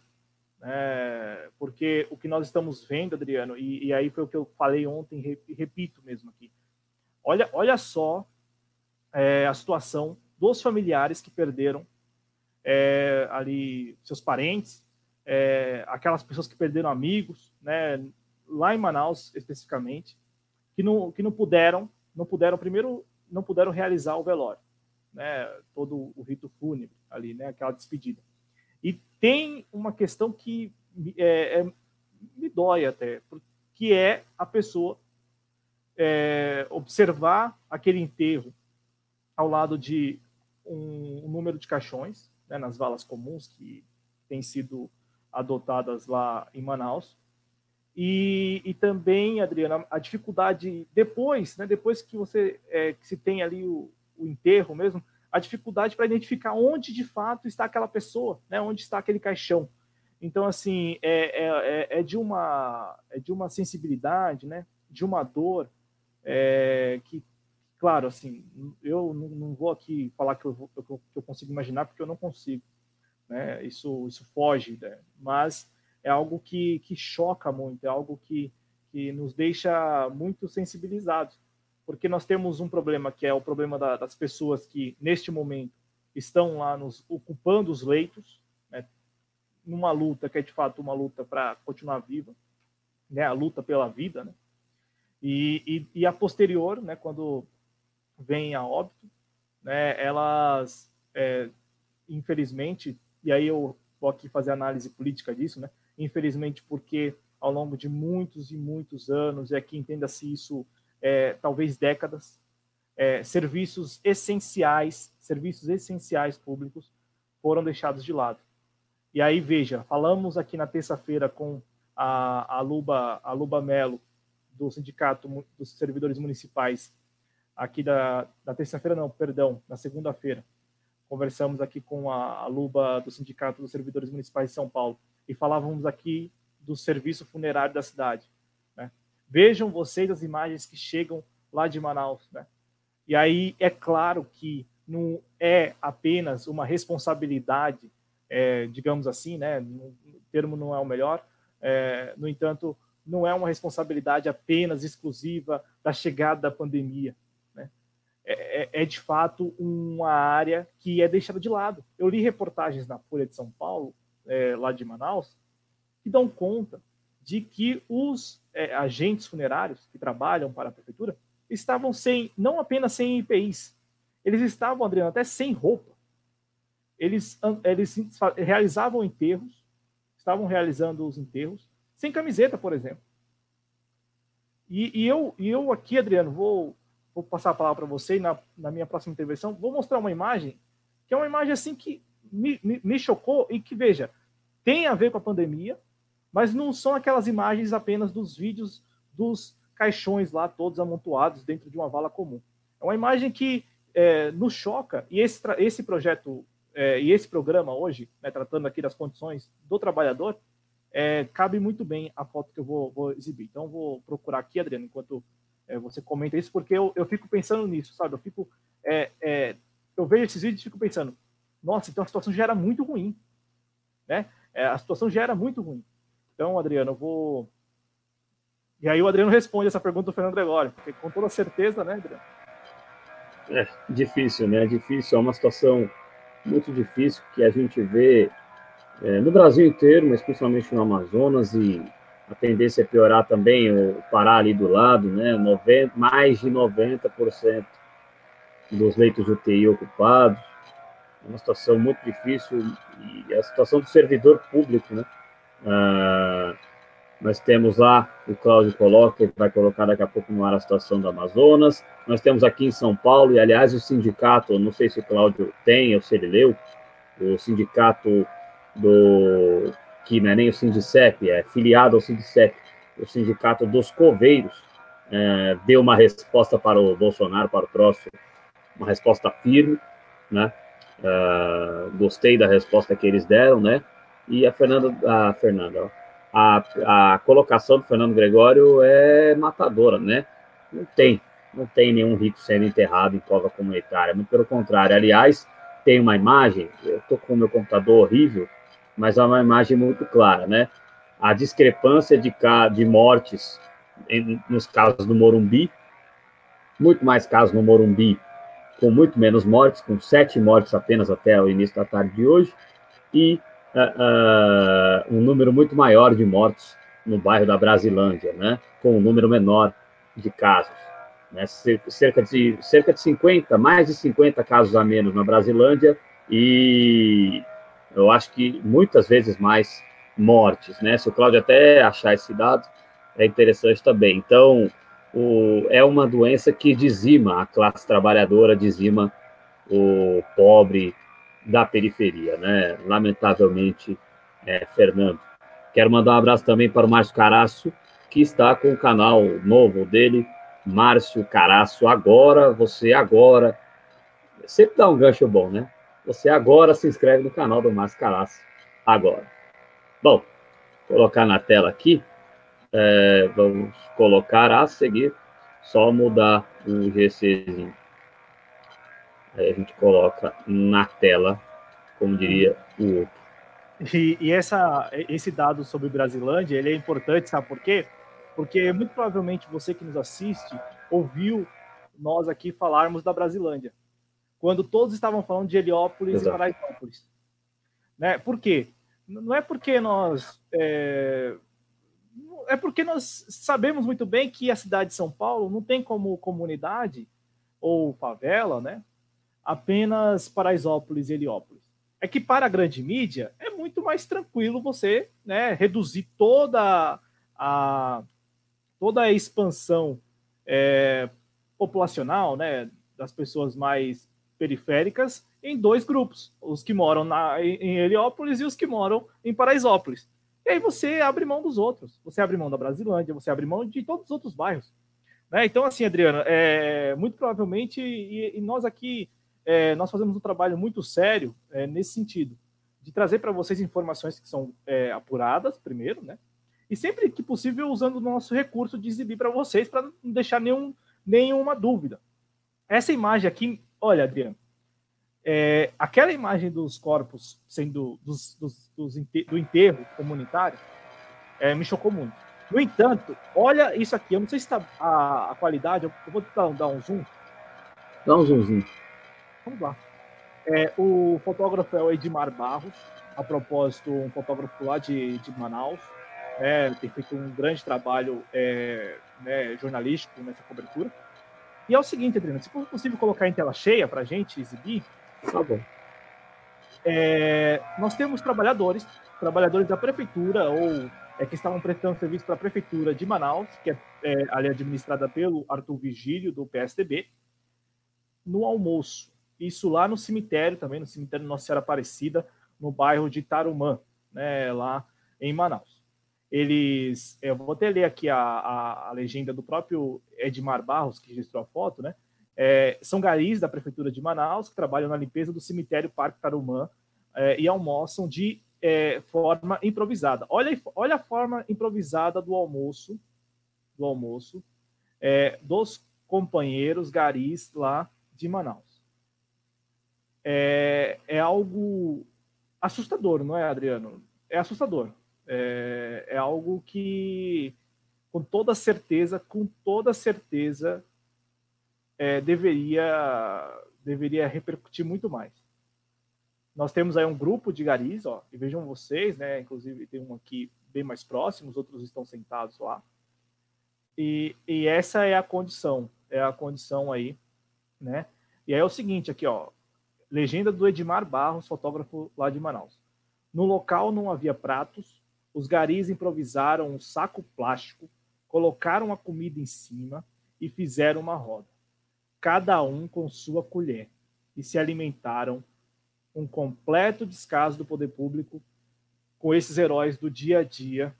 É, essa é a legenda do Edmar Barros, e essa foto aqui, pesada, não é? Não é pesada? Pesada. Ainda bem que vocês estão aqui, guerreiros, assistindo a gente.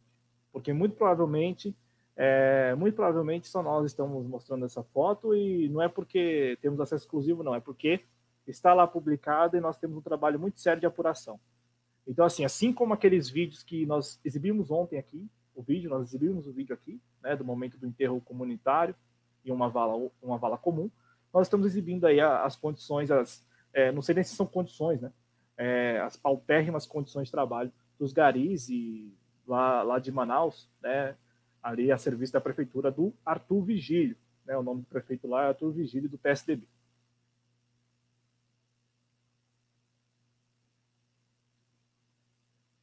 O, o Adriano, é, o Adriano muito provavelmente ele, se ele estiver falando, ele está com o microfone desligado. Eu, eu espero que ele não tenha caído. Se ele caiu, Aí essa imagem vai ficar para vocês aí enquanto eu vou falando aqui. Eu não consigo é, manusear. Eu vou, vou ver se eu consigo tirar aqui.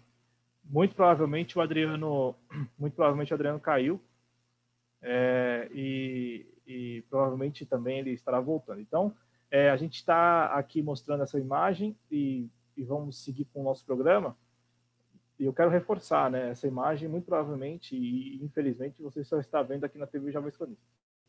O Adriano voltou. Está voltando. Voltou. Voltei. É, vou, e tá silêncio? Como é que é? Não, é, é eu só eu só passei a palavra para você porque essa foto aqui, assim como os vídeos, me deixaram muito é, muito abatido, né? Me deixaram assim muito, é, sabe? As condições são paupérrimas, né? E, e, e, o que eu sinto sempre, Adriano, assim, para passar a palavra para você, eu sinto que é, por que essas coisas não dão notícia?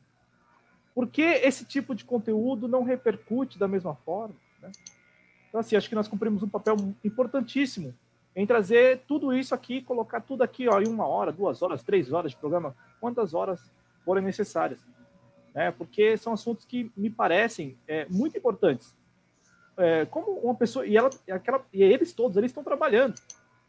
Né? Estão trabalhando. Estão cumprindo a jornada de trabalho. Sem pratos, como o Edmar Barros relatou, sem pratos, sem até mesmo talheres ali, né, com algumas colheres, tendo que comer, é, almoçar, né, é, com todo o alimento em cima de um saco plástico. Isso eles que estão limpando o cemitério, que ontem repercutiu nacionalmente, né, por conta dos vídeos. É, mas é, você vê que é colocado do, ao passar, né? É colocado ao passar, é colocado quase que não é colocado, porque não é num grande centro, né, Cláudio? É lá no, no, na Amazônia, lá no final do Brasil.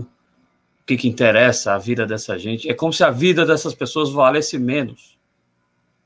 É uma falta de respeito com o ser humano, com o trabalhador. É, é lastimável. E, e é isso, gente. A, a, as elites Infelizmente, quem quer ter esperança com as elites, que querem um Brasil melhor, que querem um meio ambiente melhor, que querem condições dignas. Quem quer ter esperança, tenha. Não estou aqui para. Eu, eu acho o desencantamento, um abraço, se um dia ele assistir, para o professor Miguel Bess, eu acho o desencantamento uma coisa importante. Porém, não é minha missão primária desencantar ninguém. A missão primária é trazer informação, mas a, a informação, a informação, perdão, por si só já gera o desencantamento. É muito triste. Mas eu, como o Claudio bem disse, nós estamos aqui para cumprir essa missão. A quem doer de levar você o que acontece é, no Brasil, sempre tendo o prisma dos interesses do trabalhador, dos interesses da sociedade, que é a sociedade que precisa do Estado, porque é, quem é atendido pelo Estado nesse país é justamente quem conseguiria se virar sem o Estado, que são as elites. E a população, que é quem efetivamente precisa do Estado, Cláudio Porto, não tem é, este respeito. Eu gostei, porque é respeito à vida humana, como o Fernando Gregório da Silva coloca, que é o que falta, Cláudio. Exato, é, é exatamente isso. E aí, Adriano, é, em Manaus, para passar o número a vocês, né, para que a gente passe uma informação também, Manaus é, oficialmente tem 2.479 casos confirmados do novo coronavírus e 207 óbitos. E aí, como nós citamos aqui o Pará, vamos também falar do Pará rapidamente, 1.195 casos, sendo 43 óbitos, e como o Adriano falou, né, o estado do Pará também com muita dificuldade ali com relação aos seus leitos de UTI, como falávamos ontem, a capital Belém já né, com 100% dos leitos é, de UTI preenchidos, e, e isso é, é, é, muito importante quando trazemos aqui esses, esses dados. Já relação, chegou no 100, cara? Na, na capital, sim, pelo menos a informação que nós é, apuramos junto lá a, em Belém. É, Inclusive também há uma matéria do próprio Estadão, né, que dava conta da totalidade.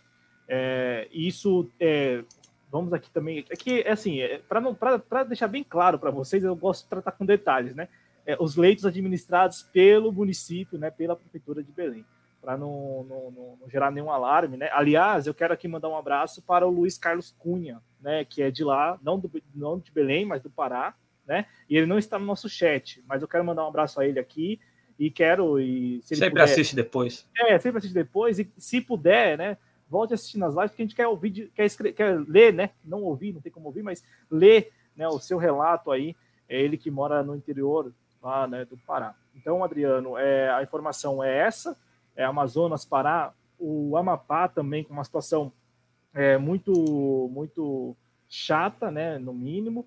E como falávamos aqui, isso tudo um produto aí, né, de muitos anos de sucateamento, de má distribuição. Não por acaso São Paulo é, conta, digamos assim, com um aparato né, um tanto razoável, ainda que corra-se o risco também de é, colapsar, no entanto, mas conta com, com, um certo aparato. E reforço, quando falamos de hospitais aqui, quando falamos de leito, quando falamos de novo coronavírus, nós reforçamos que é preciso que as pessoas compreendam o seu papel, né, o papel de é, evitar aglomerações, né, se puder ficar em casa, porque quando tentamos e quando alertamos aqui sobre essa pandemia, nós sempre reforçamos que os hospitais eles precisam estar é, vazios e livres para todos os tipos de doença, né?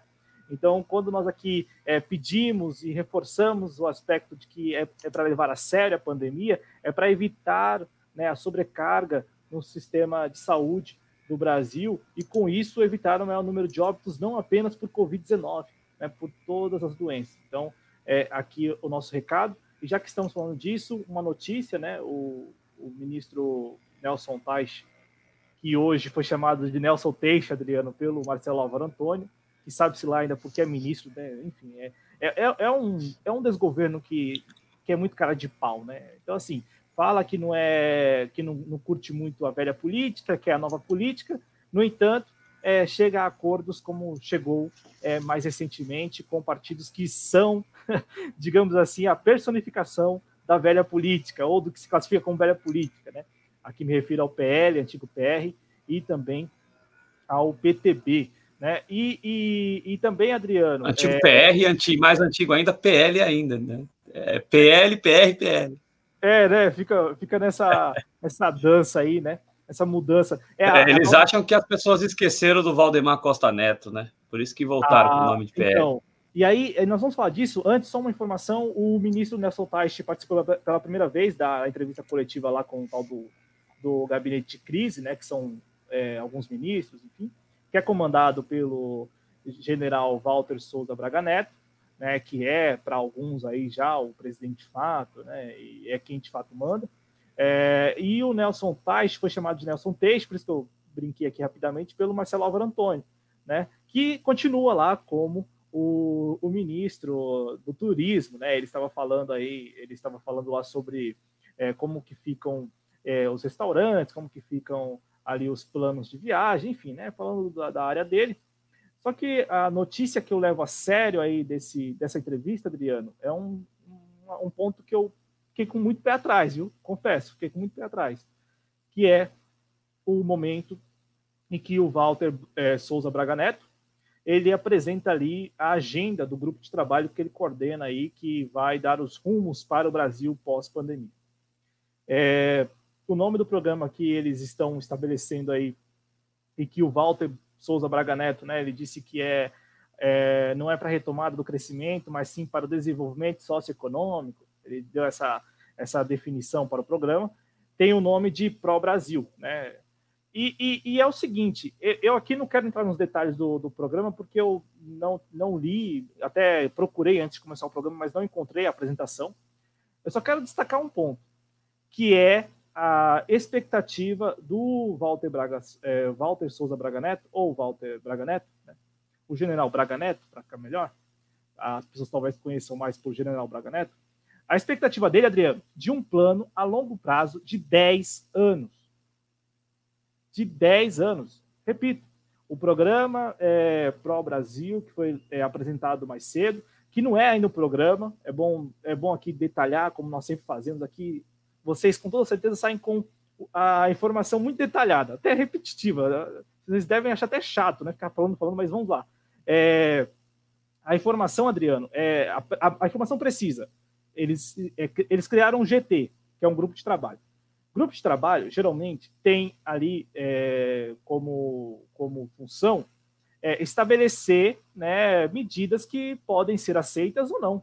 No entanto, eles vão. Então, assim, em resumo, eles vão trabalhar por um tempo em reuniões, e dessas reuniões vai surgir o tal programa Pro Brasil, né, um relatório, uma conclusão. E aí, essa conclusão, é, se o Walter, Braga, o Walter Braga Neto ele não é o presidente, se ele não for o presidente de fato, ele vai ter que passar isso para o presidente Bolsonaro, para o Bolsonaro chancelar. Se, se ele já é o presidente, muito provavelmente o que ele fizer já está feito e vai valer e pronto.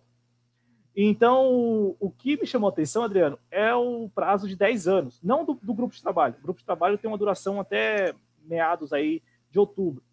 É, no entanto, a expectativa dele, e aí eu, eu, o Walter Braga Neto ele fala, querendo ou não, pelos, pelas Forças Armadas que apoiam, né? pelas Forças Armadas em geral, não pela, pelas Forças Armadas que a, apoiam o, o, Bolsonaro, mas por todas as Forças Armadas, né? Por todas as Forças Armadas.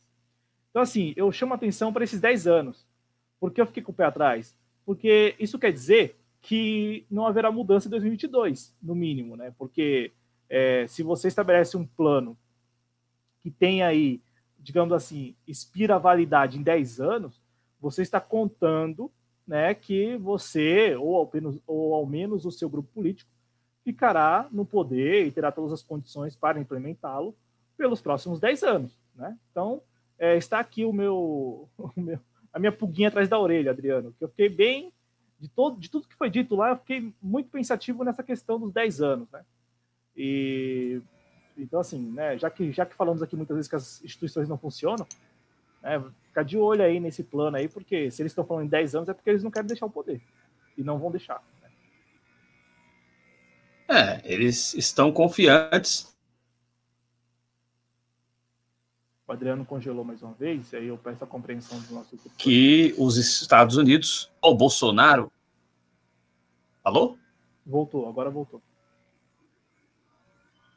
Bom, é, eu estava dizendo que eles estão confiantes é, de que os Estados Unidos os manterão no poder, né? No, e, e os manterão o grupo que é, atende aos interesses estadunidenses, né? No, o Bolsonaro foi o preposto da vez, até porque aquela coisa que nós já explicamos, e explicamos bem, né, Cláudio?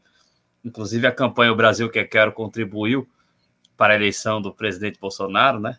É, então, só que não tem só o Bolsonaro para ser preposto. Na verdade, o principal cara para ser preposto deles é João Dória. João Dória é o preposto dos Estados Unidos perfeito. Então, eles estão confiantes de que eles, Estados Unidos, vão continuar mandando no Brasil de alguma maneira, né? É, eu quero abraçar aqui a presença do Daniel Faleiros, que é do canal Barba Dialética, já esteve aqui conosco várias vezes, espero que volte em breve. Fala que o Plano Pro Brasil tem como intenção socar dinheiro nos bancos, né? tinha que ser por trás para ver se ele sentia alguma coisa. Socar dinheiro nos bancos, empresas grandes, né? Né? É importante registrar empresas transnacionais para pagar em 300 anos e na próxima crise a dívida é perdoada a título de incentivo, como sempre acontece, bem colocado pelo querido Daniel Faleiros, Barba Dialética. Se inscreva no canal dele, o Anti-Man está aqui também, dando boa noite para nós. É, o Fernando Gregório da Silva fala que o Bolsonaro pode recriar o Ministério do Trabalho para colocar a Cristiane Brasil. Ah, é capaz, né? Porque ridículo que está o que nós vimos. Não, é, é, mas ele pode criar alguma coisa para Cristiane Brasil, né? Cristiane Brasil é, é. de tardes quentes, tardes quentes com Cristiane Brasil. Desculpa, Cláudio.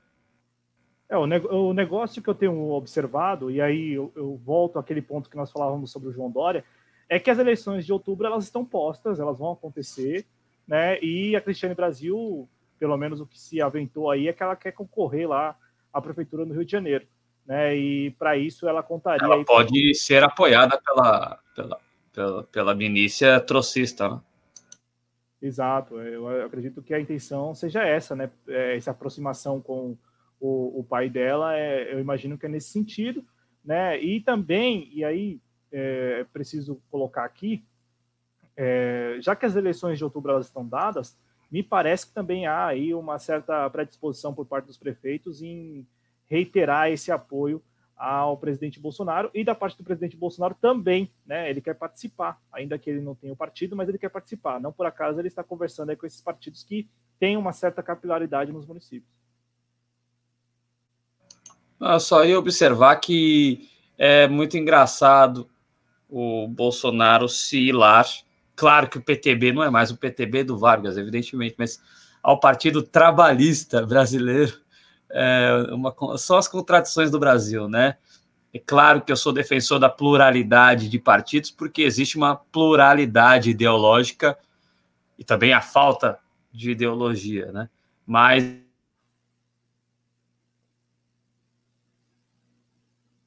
uh, não bate as coisas, né? Balista, né? É uma coisa. E o partido que foi do Getúlio Vargas, segundo o que eles dizem, eu não tenho certeza. Não, foi sim, foi sim. Então é, é, é, um negócio meio descabido. O PTB do Vargas já era uma tristeza, imagina agora. É, o Vargas, o Vargas é uma figura com dá um programa só para falar de Vargas, chamar um historiador aqui para falar de Vargas, porque é, é, uma figura extremamente controversa e, e, e é, pode-se falar por horas e horas a fio dele, que sempre vai ficar uma coisa dúbia em relação ao Vargas, né? É, o Ant-Man fala de lixos concorrendo no Rio. Ah, sempre vai ter, viu? Com todo respeito, Ant-Man. Sempre vai ter lixos concorrendo na cidade maravilhosa. E por isso que tem que haver uma, uma unidade da, da esquerda no Rio. Claro que a unidade da esquerda, quando se fala nisso, é utopia. Mas assim, a gente sabe qual que é a maior força da esquerda no Rio de Janeiro. O pessoal podia abrir para essa maior força, porque ela tem chance de fazer segundo turno e de brigar uh, e não é o Partido dos Trabalhadores no Rio de Janeiro, né? O Cláudio, fica à vontade. Eu quero, eu quero já trazer para. Está travando tudo esse negócio aqui. É, eu quero, eu, estou no ar. Estava é, travando agora, ah, mas, mas, você estava tava conseguindo falar, o pessoal estava discutindo. Eu só quero é, complementar Sim, claro. o que o, o, Daniel Faleiros e reforçar que o Daniel Faleiros do Barba Dialética retomou as lives, né? E isso é muito importante. E aí, já aproveitar que ele está no chat, vamos reiterar o convite para que ele participe de uma das edições aqui dos nossos programas, né? Para que ele volte aqui, para que ele converse com a gente, para a gente ouvir dele o que ele está pensando sobre tudo isso também. O canal Barba Dialética é muito importante. E aí, só para complementar, porque eu concordo com ele, concordo. A, a, o plano, a essência do plano é exatamente essa, né? Enfim, estimular ali as pressas para que as coisas tentem ao menos voltem a uma certa normalidade e, provavelmente futura, e provavelmente daqui a alguns anos é, não vamos nos surpreender se houver lá aqueles planos de recuperação fiscal ou é, planos de anistias sendo aprovados no Congresso Nacional, como aconteceu recentemente, né? Ah, no desgoverno Temer era o que mais tinha, né? Você tinha projeto para anistiar todo mundo, sobretudo os grandões, né? Sempre os grandões, né? Sobretudo, é sempre os grandões. Os micro empreendedores individuais estão aí tentando um crédito ali, né, malemar para tentar é, continuar. É, eu reforço, e aí eu, eu, reforço aqui ao nosso espectador, que esse trecho dos 10 anos, que não, não, não consta lá, né? Não consta. É, na apresentação, pelo menos eu não vi. Eu vi o Walter Braga Neto falando de 10 anos. E aí eu reforço isso porque me parece uma mensagem clara de que eles não vão largar o osso e eles que eu digo não é o Bolsonaro, né? Estou falando do Walter Braga Neto, que, digamos assim, representa né, ali as Forças Armadas. É, largar o osso por 10 anos ao menos. Né? Então, assim, me parece uma mensagem muito clara, no sentido de que, olha, nós aqui é, dominamos o jogo.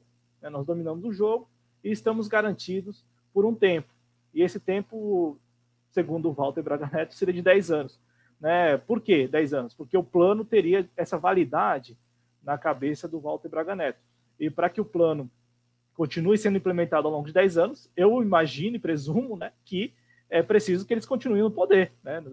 Eu não imagino, por exemplo, vou citar aqui aleatoriamente um Lula da vida assumindo, ah, eu vou continuar com o plano para o Brasil do Walter Braga Neto e do Bolsonaro. Né? Então, assim, eu imagino que eles já estejam ali, é, pelo menos nesse sentido, e neste caso específico, enviando uma mensagem. Olha, vocês estão pensando aí que será fácil, né? Que vocês vão voltar é, tão rápido assim? Não é bem por aí, não. Nós já, já temos o jogo é, do nosso lado e, bom, queremos ficar ao menos 10 anos aí é, para ao menos implementar esse plano. Enfim, é algo que me deixou com o pé atrás, como eu disse, só uma pulga atrás da orelha que me chamou a atenção, porque não me parece que o Walter Braga Neto é como o Bolsonaro, solta palavras aleatórias. Né? Me parece que o Walter Braga Neto, ele é muito mais estratégico. Então, assim, falar em 10 anos tem, algumas, tem algum sentido, né? tem algum propósito. É só isso. E aí, Adriano, volto para você, porque o, foi dito mesmo, como o Barba Dialética falou, como o Daniel Faleiros falou, eles citaram, por exemplo, vigoroso programa de concessões, trazer investimento internacional para cá, enfim, 250 bilhões de concessões, enfim, aquele, aquele mesmo, aquele, aquele mesmo e velho lero lero, né? Olha, nós vamos trazer o capital internacional, ai, não sei o quê, não sei o quê, não sei o quê. Né? Então, assim, é, é, a essência, como o Daniel é, deixou bem claro aí no comentário dele, é exatamente essa. Não me parece nada muito diferente do que já foi outrora implementado aqui no Brasil.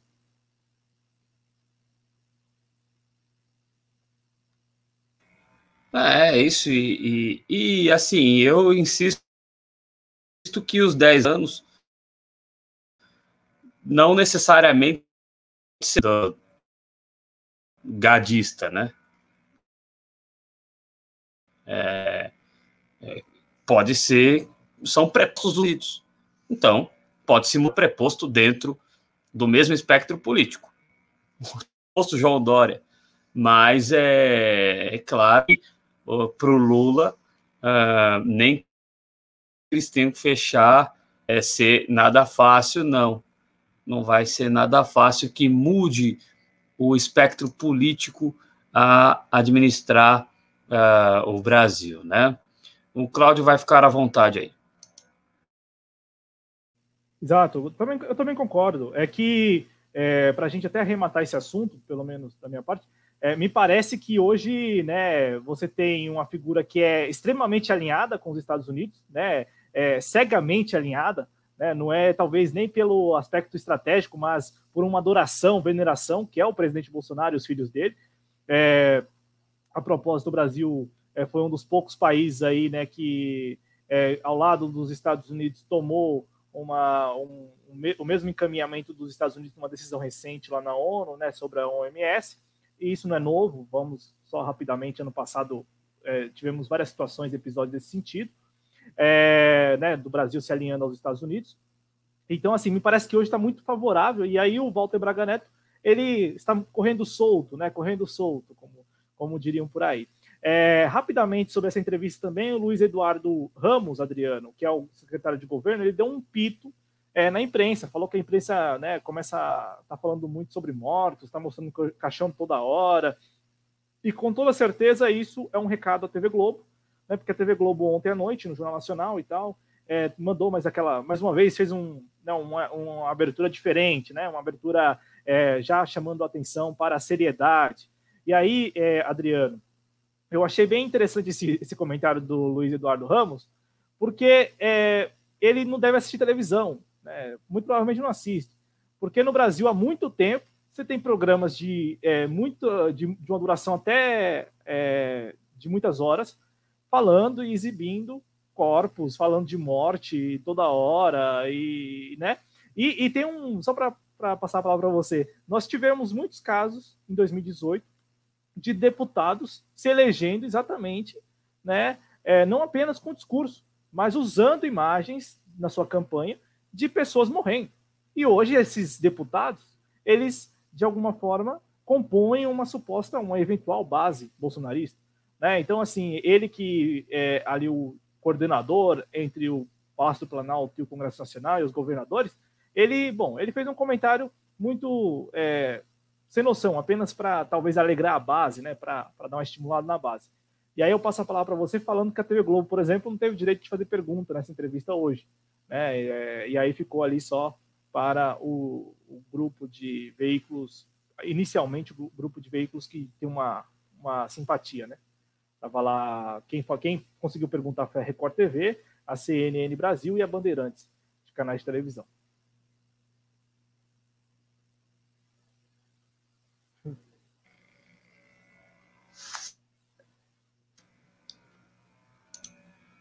É, e é que é a cara da que é a cara do desgoverno, né?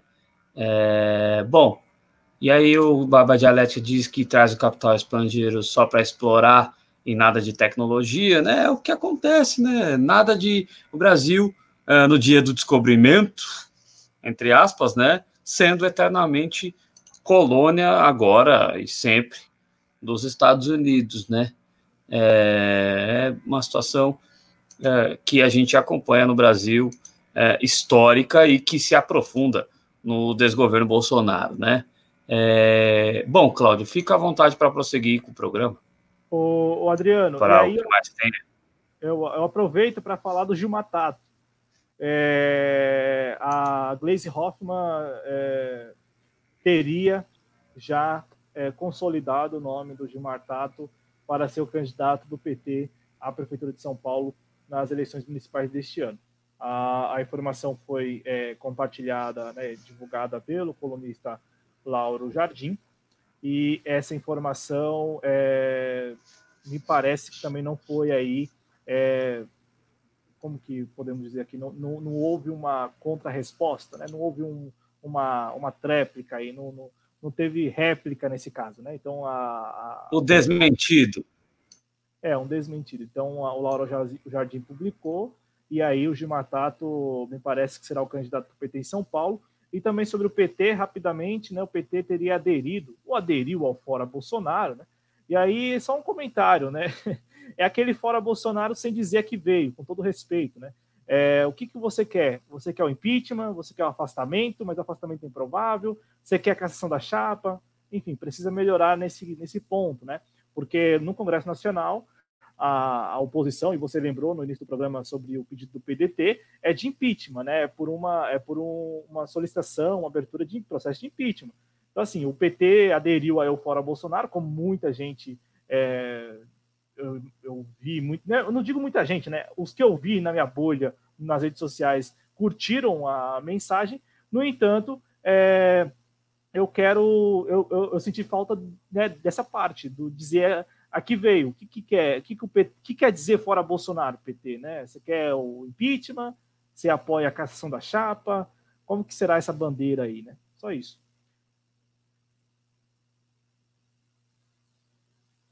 O Adriano, Adriano quer, quer comentar esse ponto aí, Adriano? Porque eu vi que você, você ficou agitado com o Gil Matata aí, por favor.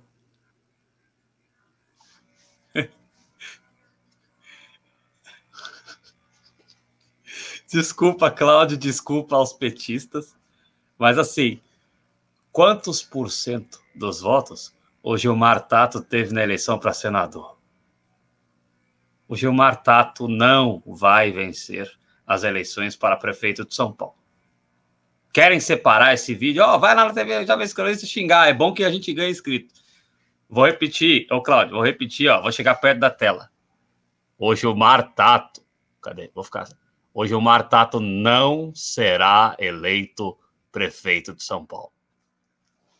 É, e no Rio de Janeiro também não tem. No Rio de Janeiro também não tem. No Rio de Janeiro o melhor caminho é se aliar ao pessoal, porque o pessoal tem uma base de 15% dos votos lá no estado do Rio de Janeiro. Não é porque eu sou pessoalista, não, mas no Rio de Janeiro o pessoal é o partido que está mais próximo de tentar tirar a direita do poder lá no Rio de Janeiro. Eu também não gosto do Padilha, Barba. É, o Padilha também é, já se mostrou uma figura fraca eleitoralmente. É, o Padilha tem uma energia boa, é um cara legal.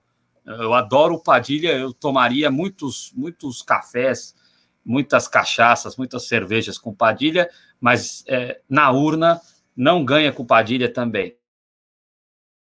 É, é então, eu estava assistindo o Paulo mais cedo, Cláudio, Lula Livre por Nossa Democracia, se alguém neste mundo ainda não é inscrito em Lula Livre por Nossa Democracia, se inscreva. O Paulo estava falando que era entre o Tato e o Padilha. É, com, e falei isso para o Paulo lá no programa. Com todo respeito ao Paulo, é, é, escolher qual dos dois vai ser derrotado. Nenhum dos dois, é o Adriano Garcia falando, não falo pelo Cláudio, mas nenhum dos dois tem a mínima condição de vencer as eleições em São Paulo. É, é, só para só ver se tem mais algum comentário. É, o Barba Dialética pergunta o que a gente acha do Fórum Bolsonaro.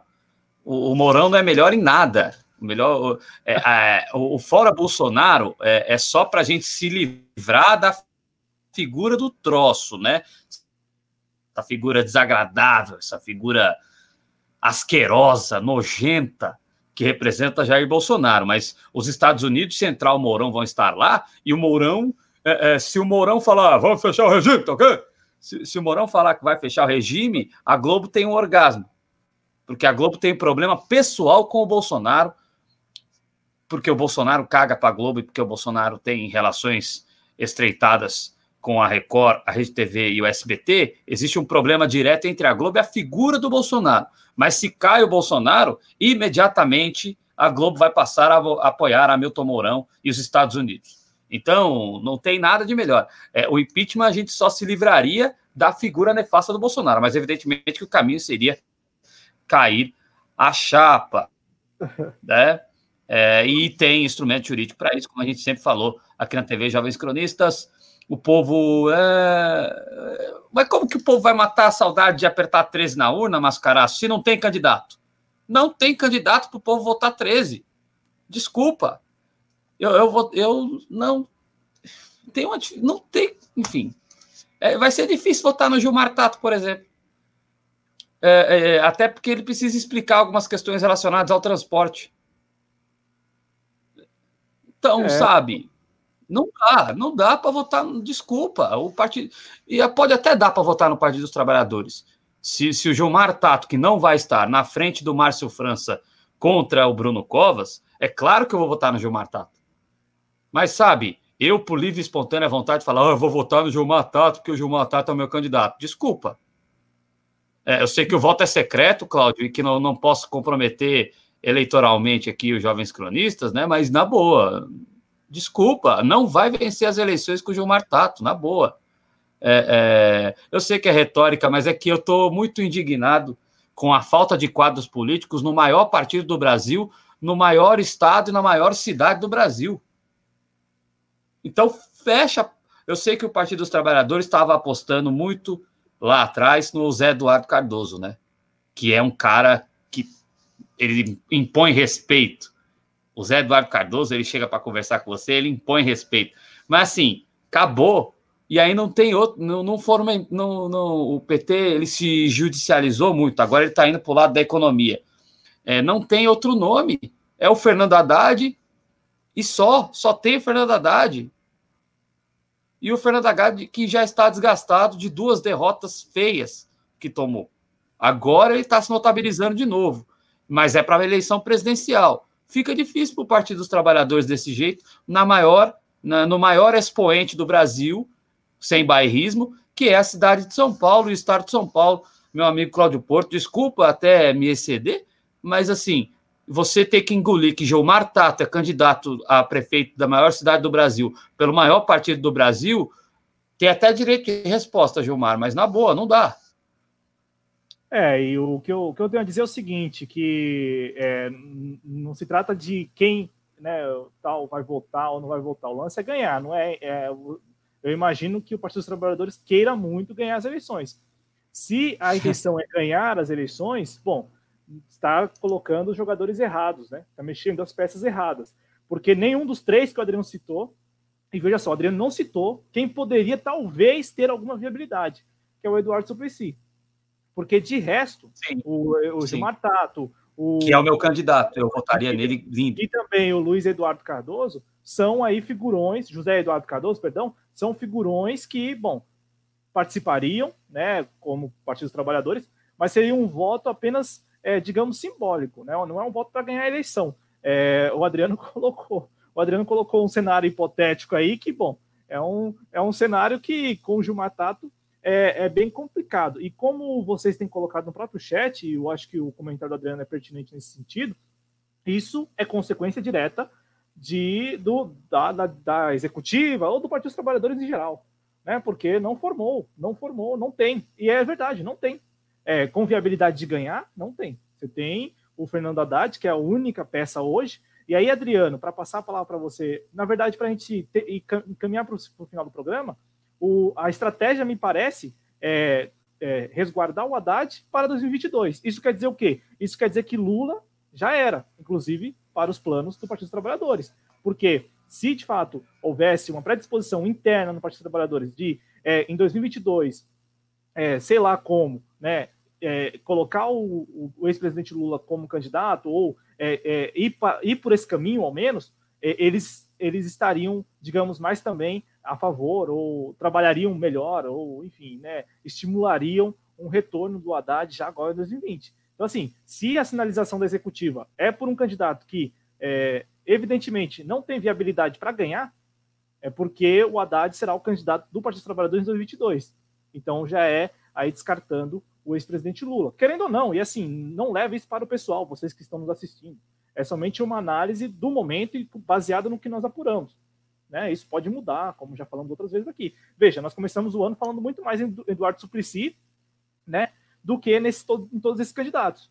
E aí, do, do nada, me veio uma notícia que não tem, como o Adriano falou, é, o, o desmentido de, olha, vai ser o Jumatato, e aí ninguém fala nada, é, parece que será o Jumatato mesmo, né? Então, é preocupante, é, né? Eu acho que nesse, nesse sentido, né? E aí. E bom, aí, aí é uma escolha do Partido dos Trabalhadores aqui em São Paulo. É como o Adriano falou, acho que com toda, com toda certeza. Ah, Adriano, você quer. Ah, mas eu, nós temos o rap antes, viu? Temos que exibir o rap.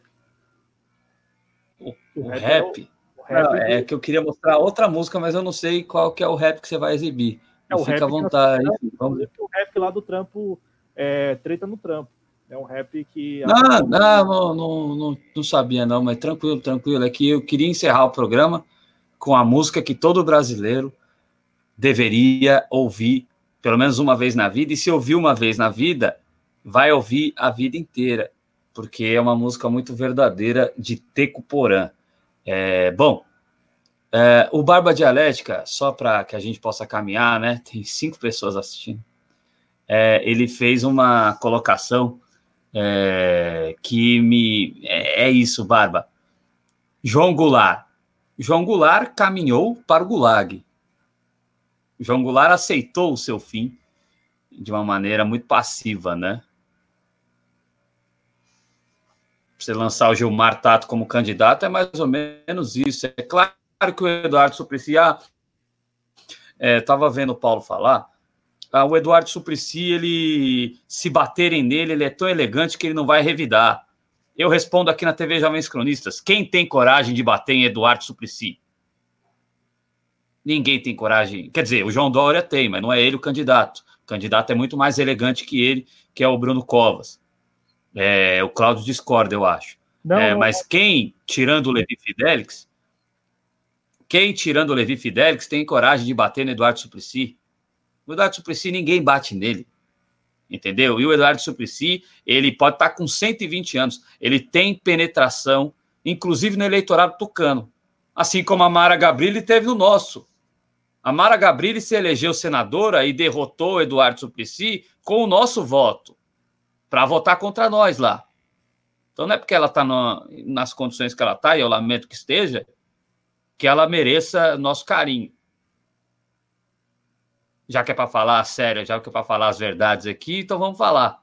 Então, assim, é, é, eu repito, já que está chegando gente, a Mara Gabrilli ganhou as eleições com o voto da esquerda e ganhou do Eduardo Suplicy com o voto da esquerda. O Eduardo Suplicy pode ganhar de um candidato mais radical, de um major olímpio da vida, eu não sei como é que vai ser as eleições. O Bruno Covas está bem cotado, porque as pessoas estão admirando o trabalho dele e a coragem dele em meio a essa pandemia. E eu, eu respeito quem o admira, eu não, eu não respeito quem admira o Dória, mas não sei, eu respeito até pelo avô dele. Mas assim, eu não sei quem que vai ser o, o candidato que vai despontar, eu não sei se o Celso Somano vai, vai ser a vez dele. O que eu sei é que a do Partido dos Trabalhadores eu confiaria, é, tirando o Fernando Haddad, que é para 2022, somente em Eduardo Suplicy, porque em Eduardo Suplicy até Tucano vota. Até malufista vota no Eduardo Suplicy. Porque o Eduardo Suplicy é querido por todos. Ainda mais depois do que aconteceu na vida pessoal dele, que eu não vou entrar nesse mérito. Mas o Eduardo Suplicy é uma figura querida por todos. Então, você colocar o Gilmar Tato é você é, fazer que nem o João Goulart, aceitar a morte. Com todo respeito ao Gilmar Tato, é convidado a participar aqui na TV Jovens Cronistas. É, o mundo da política está pesado por Lula e a Marta no Cidadania. É, não sei se vai sair candidata, né? A intenção é. é cidadania. Intenção é, não, não é no Cidadania que a Marta está, é no Paulinho, né? É no Solidariedade. A, a Marta Suplicy, Cláudio, desculpa, estou falando para caramba, mas a Marta Suplicy está no partido do Paulinho. Paulinho, deixa eu chegar perto da O Paulinho, o Paulinho da Força é o, o cara que manda é, é, na Marta Suplicy. Olha que coisa boa. Então, assim, a gente não sabe para onde correr, minha gente. A gente está numa situação muito difícil. É, o Suplicy perdeu por causa do antipetismo. Mas, cara, o, o, o, cara que é petista, porque assim, o militante do petista, ele é petista mesmo, ele é que nem o Paulo lá. Ele é, né? É, presidente, bom dia, presidente Lula, boa noite, presidente Lula, boa madrugada, presidente Lula, e outras coisas. É, vamos tomar café, presidente Lula. O petista é petista, petista. Como é que o petista vota na Mara Gabriela? O percentual de votos do Eduardo Suplicy e do Gilmar Tato tinha que ser parecido. Aí o Gilmar Tato tem 3% dos votos. Ah, me desculpa, minha gente, me desculpa. É, é, a, é, a, gente questiona até se o, se, o, se o militante do Partido dos Trabalhadores ele está mudando. Né? É, bom, Cláudio Porto. Não, a minha opinião sobre o Eduardo Suplicy, rapidamente, é porque você falou do João Dória, eu quero recordar aqui que o Eduardo Suplicy esteve em um programa do João Dória, quando o João Dória era prefeito de São Paulo. Então, assim, Sim. nem o João Dória, é, pelo menos, assim, em público, né, se valeu... Não, não, não, é, desculpa, Cláudio, mas uma coisa é, eu rece... se eu receber o João Dória aqui, eu não vou xingar o João Dória, porque ele está dando a a possibilidade de vir ao meu canal. Outra coisa é no debate da Globo. Aí, se eu tô contra o João Dória no debate da Globo, eu vou falar tudo que eu falo dele aqui sem ele estar aqui. Então, assim, é uma, existe uma diferença é, clara entre o cara ser um convidado seu ou você estar numa mesa de terceiros para debate valendo a cadeira mais cobiçada então, é, aí, aí do vamos colocar, São Paulo. Vamos colocar todos, todas as possibilidades de candidaturas em um debate. Então, assim, então, todos, eu, então, assim, mesmo com o Eduardo Suplicy sendo candidato, todos os outros bateriam de, nele dentro de, um, dentro de um debate. Eu vejo dessa forma, então, porque o Eduardo Suplicy, com toda certeza, eu vejo até o quadros do pessoal. Você acha que a Marta Suplicy vai bater no ex-marido? Não, não é, Ela não é já bater, bateu tanto é, na cabeça dele? No debate, é como você falou, no debate estão todos ali né, em busca da cadeira, então o, não, é que um, né, não é um vale tudo. É, mas assim, o que eu quero só recordar ao espectador é que João Dória. Eu só acho que é só, só pra, eu só acho que não bateriam no Eduardo. Tentou receber Perdão. e recebeu o Eduardo Suplicy. Né? Então, só para deixar claro aqui a minha, minha, meu ponto, é recordar que, em meio a tudo aquilo, quando João Dória plantava árvores em nome de, de Lula, plantava árvores aqui em São Paulo, falando que era para, para o Lula, que era para o Lula ter cara de. Enfim, era, era o, a personificação do antipetismo, né? Quando, quando Dória varria ruas com a Regina Duarte aqui em São Paulo, ele recebeu o Eduardo Suplicy. Então, assim, que foi algo até muito estranho à época e tal. Então, só para deixar pontuado esse, só para lembrar esse, esse caso, e aí o Adriano trazendo um, uma situação hipotética de um debate, eu acho que em um debate todos ali estão, como o Adriano colocou mesmo, né? Todos estão em busca da cadeira, então vale, vale não vale tudo, né? Mas eu acredito que todos ali é, iriam para cima do, do, Eduardo Suplicy também, como iriam para cima de qualquer candidato. Mas só para concluir o meu ponto, é, a, maneira com, a maneira com que iriam para não iriam bater no Eduardo, no Eduardo Suplicy da mesma forma que batem no Fernando Haddad. É isso da minha parte. Bom, é, ô Cláudio, não sei se tem outra coisa que você queira colocar, é, é, mas é, eu, é, até a Sucidreira nem está aqui mais, mas ela vai ver depois, e, e não é só a Sucidreira é, é importante, porque o ex-presidente Lula, aliás, o presidente Lula, não existe ex-presidente, né? É o, o, cargo a qual a pessoa deve ser alcunhada, é o cargo mais importante que ela já teve. Então, não é ex-presidente, é presidente Lula, assim como é presidente Fernando Henrique Cardoso, presidente Collor, apesar que o Collor é senador. Se ele não fosse senador, ele seria presidente, ainda que deposto. É, a justiça negou. Quer que eu coloque na tela, Cláudio? O meu computador está péssimo. Quer colocar? Não quer, eu... quer, quer, mandar o link aí? Eu coloco aqui, coloco daqui, você. Eu acho melhor mandar o link para você colocar. Então, por favor. Vamos. É, enquanto é... isso, eu vou fazer aquele exercício. Pode falar. Não, não, não. É que isso tem a ver com aquela com aquele movimento na madrugada, né? Eu imagino, no STJ. É, movimento, claro, né? Para tentar ali é, reaver a prisão do ex-presidente Lula. Com toda certeza, eu imagino que em algum momento, infelizmente, o presidente Lula voltará a ser preso. É, Também. E, e, e, é o seguinte, aí o Adriano vou colocar no ar para você, você ler a manchete aí, Adriano, rapidinho. Coloca aqui, ó. Pronto, tá no ar aí. Só, só liberar aí.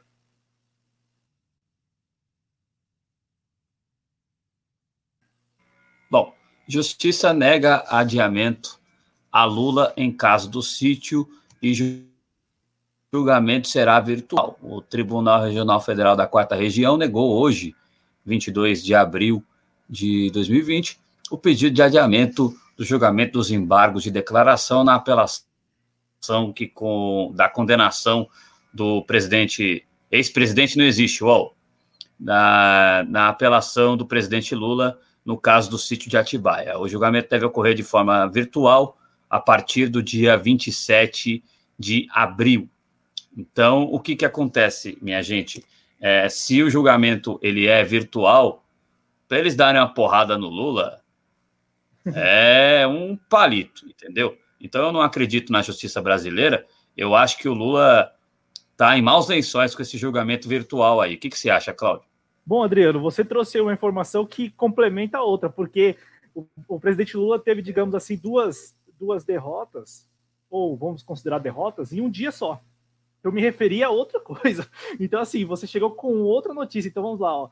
É, duas notícias em uma, né? O presidente Lula, na madrugada, a defesa do ex-presidente Lula, é, soube que o STJ mov se movimentou ali para julgar um recurso, um recurso que foi impetrado pela própria defesa.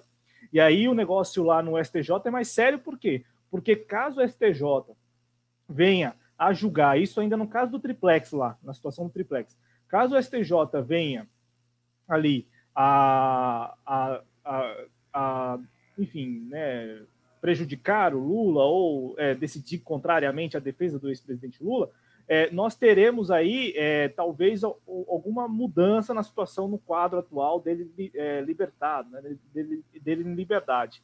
Já a notícia que você trouxe agora à noite, que é essa que está no ar, é de, da, do outro caso, do caso do sítio. E aí isso é gravíssimo. Por quê?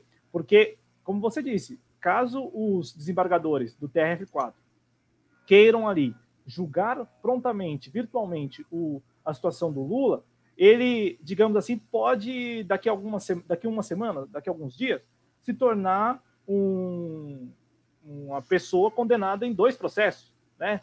É, vamos recordar que o ex-presidente Lula ele está em liberdade em função ainda do, da, do processo do caso do triplex, apesar de já ter passado no STJ, com a determinação lá do, do STF, do, né, ele foi libertado ano passado. Então, assim, é, vamos acompanhar esse, essa situação, mas é, essa notícia que você trouxe agora é mais séria, né?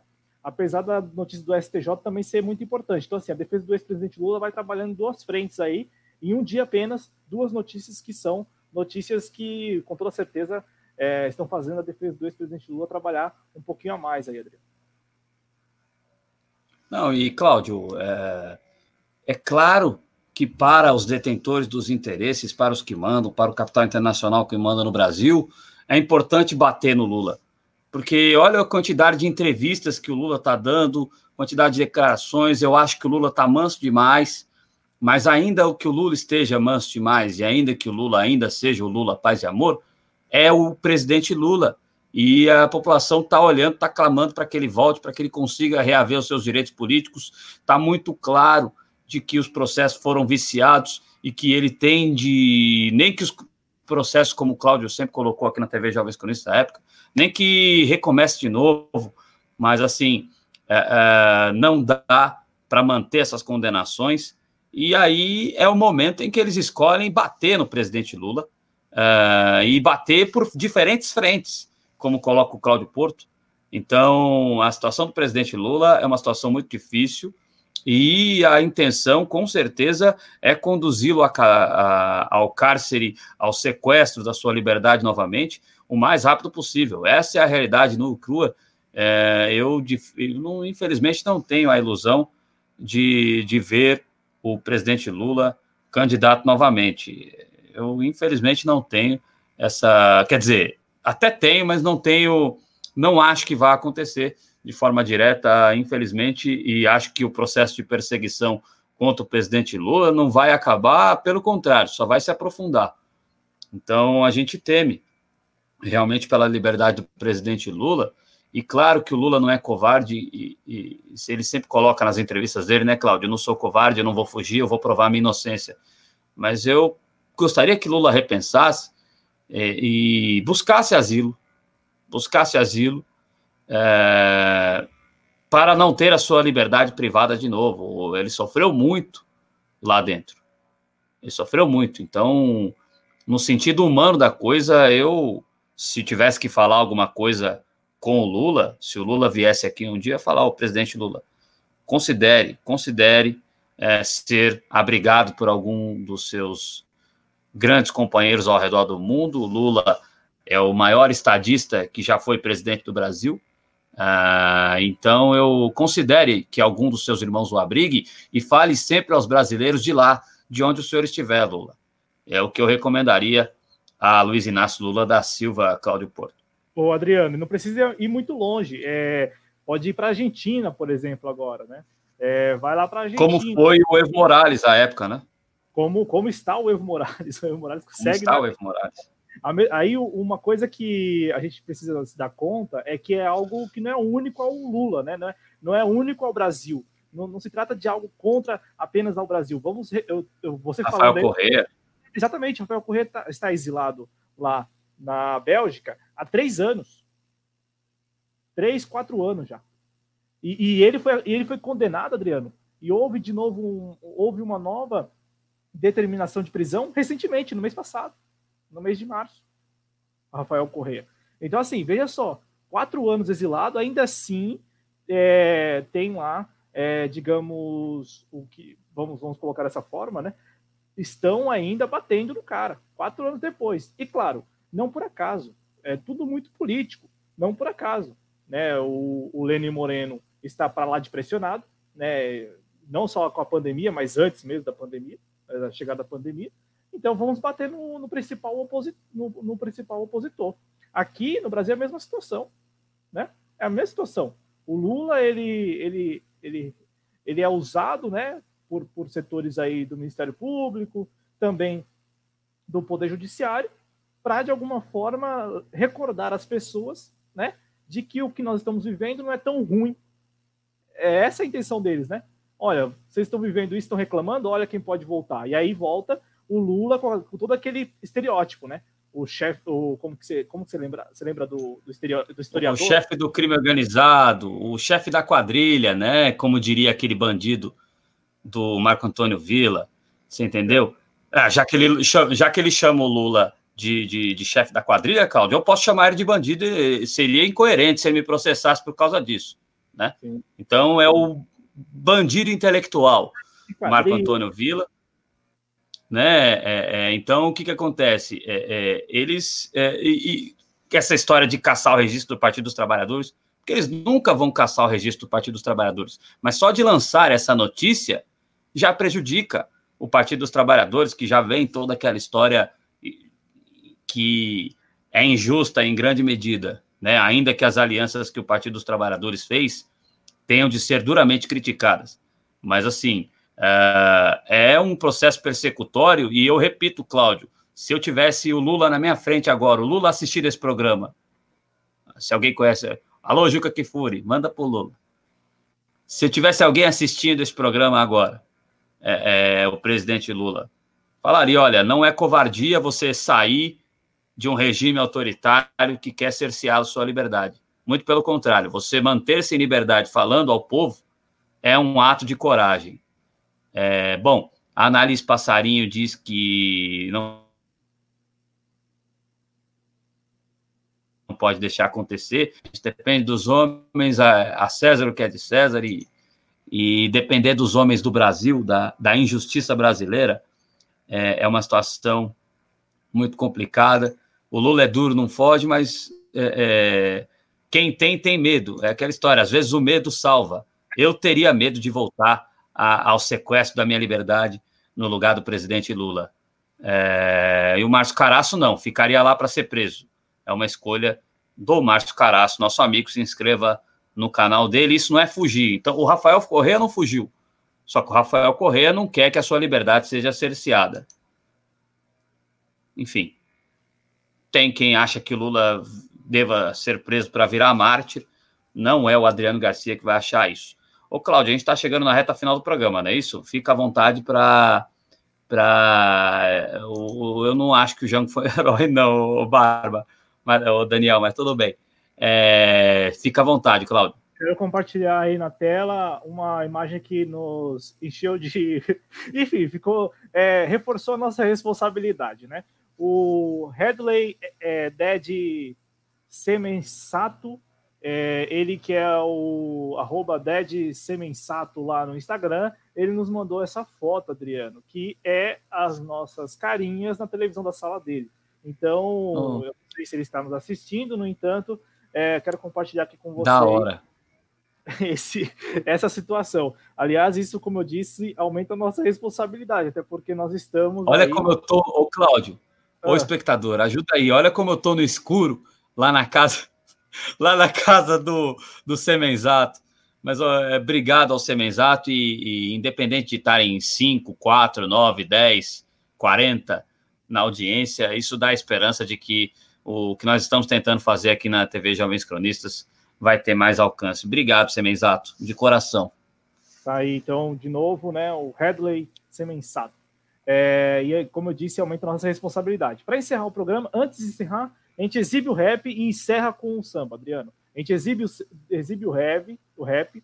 Por quê? Porque o rap é lá do pessoal do Treta no Trampo. É um projeto que, eu, que nós assim estamos acompanhando muito de perto. Estamos insistindo para que eles venham aqui. E caso eles não, não venham mesmo, nós vamos continuar exibindo é, aqui os vídeos, enfim, as notícias que eles lá produzem. O Treta no Trampo cobriu recentemente uma grande manifestação de é, motociclistas, né, de entregadores, na verdade, não só motociclistas, mas entregadores de aplicativo em São Paulo. Né, isso na segunda-feira. Mobilizou. Ciclistas e motociclistas. Exatamente. É, não, é que também tem o, tem o pessoal que entrega lá nos, nos tem patinetes. Até cadeirantes, né, Cláudio? Tem cadeirante. Tem, tem patinete, tem até cadeirantes integrando, entregando. Vamos, vamos ouvir o rap aí rapidão e aí na sequência a gente, a gente encerra com o samba. Então a gente vai exibir agora o rap, o rap dos informais, Adriano, lá pelo pessoal do Treta no Trampo. Um salve a todos os informais, a todos os autônomos, que sempre dão um jeito de se virar nas maiores adversidades, adversidades que por vezes tiram a nossa própria vida, como no caso do marreteiro Billy Joe, rimador de trem morto pelo coronavírus. Esse rap é dedicado a ele e a todos os trabalhadores vítimas do corona.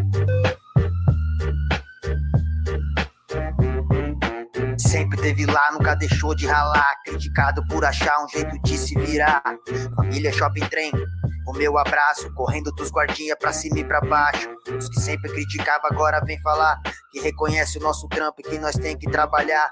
Muito obrigado, tu tá ligado. Agradeço o reconhecimento, mas saiba pro outro lado. Agora dão Dão duas opções para quem é pobre, morrer na rua de corona ou em casa de fome. Agora dão duas opções para quem é pobre, morrer na rua de corona ou em casa de fome. Tem morrer em casa e morrer na rua.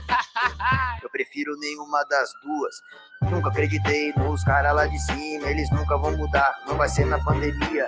Pobre, pra eles tem que sempre se fuder, nunca tiveram preocupado nem com o que nós vai comer, se vamos morrer num acidente. Um salve pros motor, linha de frente.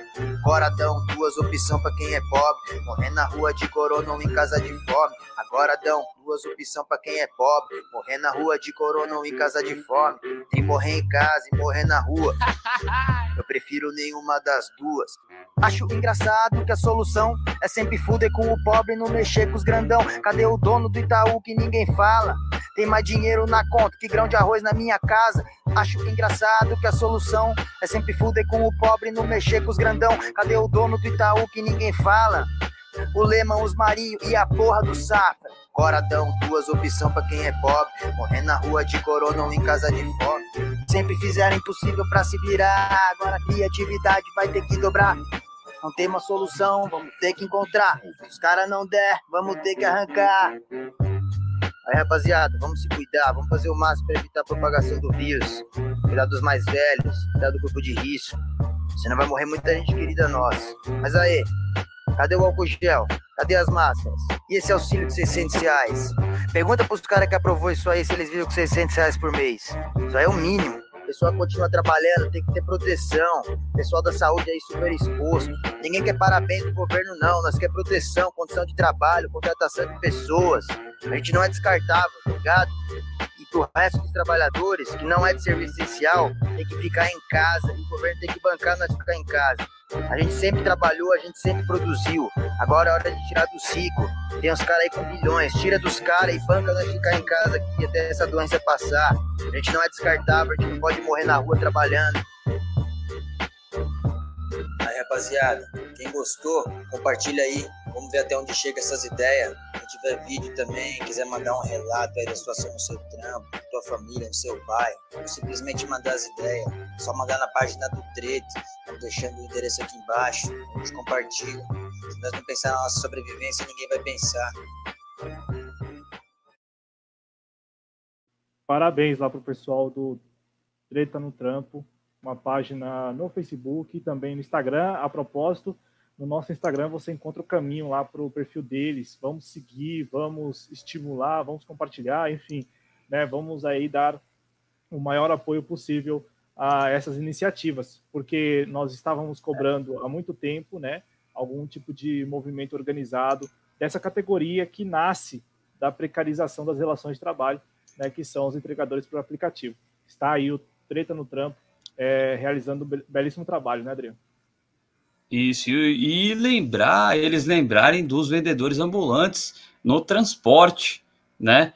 Humilhados que apanham diariamente dos capangas do Dória e de suas empresas privadas, contratadas, né? Então, parabéns ao pessoal do Treta no Trampo. Se tiver no YouTube, Cláudio, manda já o link para mim, que para que seja um som tema do dia, é, nos próximos dias aí do site é, do pessoal do Treta no Trampo tem que ver quem que é o rapper que está fazendo esse som também, muito legal, gostei bastante, eu tô meio que na da Analice, mas eu também gosto, hoje foi aniversário de 50 anos do Mano Brown, é, o som do dia de hoje é Vida Louca Parte 2, em homenagem ao, ao, Mano Brown, mas aí não vou pôr três músicas no programa que não dá, mas Mano Brown completando 50 anos, ele que é um representante do povo também, e o, o rap bem trabalhado seria uma ferramenta gigante de conscientização, como foi é, no começo dos anos 2000, né? Infelizmente, uma caída nesse sentido. E o Márcio Caraço sempre lembra que EPI é muito importante para todos, né? Então, você vai lá é, e conheça no Instagram, quem é de Insta, eu não uso Insta, porque eu sou feio para caramba, então não adianta entrar no Insta. Mas é, quem usa o Instagram, treta no trampo, arroba treta no trampo, Uh, e eles que entrem para o Twitter também, para o Facebook, para que tenham mais capilaridade nas suas, é, é, nas suas aparições aí na internet, que são muito importantes. Eles são um grupo bem grande, bem interessante o trabalho que o Treta no Trampo faz. Bom, minha gente, a análise lembrou que só fica em, em análise o valor de 600 reais. Agora sou eu que vou oferecer uma música para vocês, porque hoje completa-se 520, 520 anos da invasão do Brasil por parte de Portugal. Com todo respeito aos meus amigos portugueses, eu, como jornalista esportivo, tenho muita, tenho muita, ó, tenho alguma penetração em Portugal. Então não estou aqui para atacar Portugal, mas o fato é que vieram no Brasil, é, tiraram as riquezas de, naturais e dizimaram, é, dizimaram o, o, em grande parte os índios, né? É, então, eu não sei se vai sair com som, mas é, eu, eu quero exibir para vocês o Santo do Descobrimento. Eu posso te mandar o link, você joga? Eu tenho já, já tenho aqui. Melhor, né? Então. Eu vou mandar o link para o Cláudio Porto. Ah, você tem aí, é? Legal. Vamos encerrar o programa com o Samba do Descobrimento. Preste atenção na letra do Samba do Descobrimento. Todo cidadão precisava ouvir, pelo menos uma vez na vida, esta canção de Teco Porã, é, esta canção do Teco Porã, que é do álbum é, que eu não vou lembrar o nome agora. Poxa vida. Mas é do Teco Porã e é do álbum Anamaguaçu, do Teco Porã, de 2019, tá? Vamos é, colocar aqui na tela. Eu gosto muito de música, eu estou gostando muito do programa de hoje, porque tem duas músicas. Teco Porã. Antes o Cláudio. É bem, é bem rápida. Desculpa fazer é, melar aqui a introdução rapidamente. Convidar as pessoas a se tornar membro do nosso canal. Nós temos uma meta aí por live de um novo membro. E reforçar que o, o Treta no Trampo também tem página lá no Facebook. Agora sim, Adriano, podemos? Ah, legal. Podemos, Adriano? Por favor. Vai lá. Teco Porã para vocês.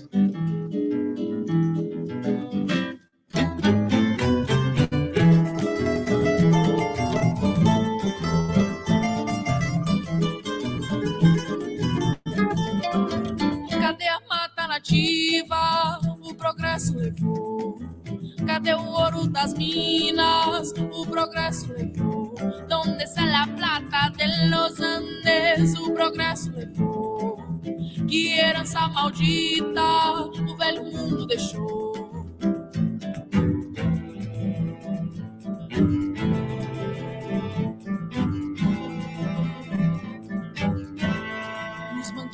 da escola, pela história oficial, aprendemos as virtudes do nobre reino de Portugal, que com bravura cruza céus e mares, deixando um marujo seus lares, pistoleiros, putas, padres, governadores e capatazes. Cadê a mata nativa? O progresso levou. Cadê o ouro das minas? O progresso levou. Donde está la plata de los Andes? O progresso levou. Que herança maldita o velho mundo deixou.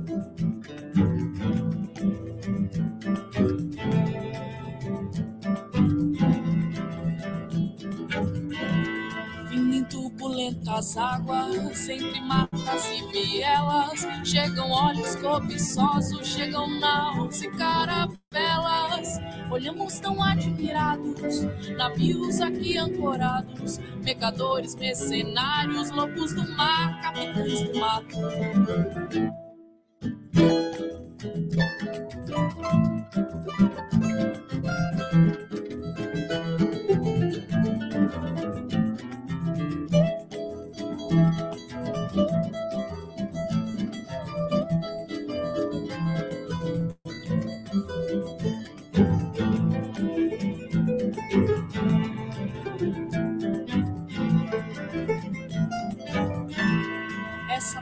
Estava à vista nos negócios da conquista, na bancada do Congresso, no dourado da missa. Os grandes mercados de carne já faz santo tempo em arte. Delatores, donatários, inquisidores, bárbaros selvagens. Cadê a mata nativa? O progresso levou. Cadê o ouro das minas? O progresso levou. Donde está la plata de los Andes? O progresso levou. Que herança maldita o velho mundo deixou.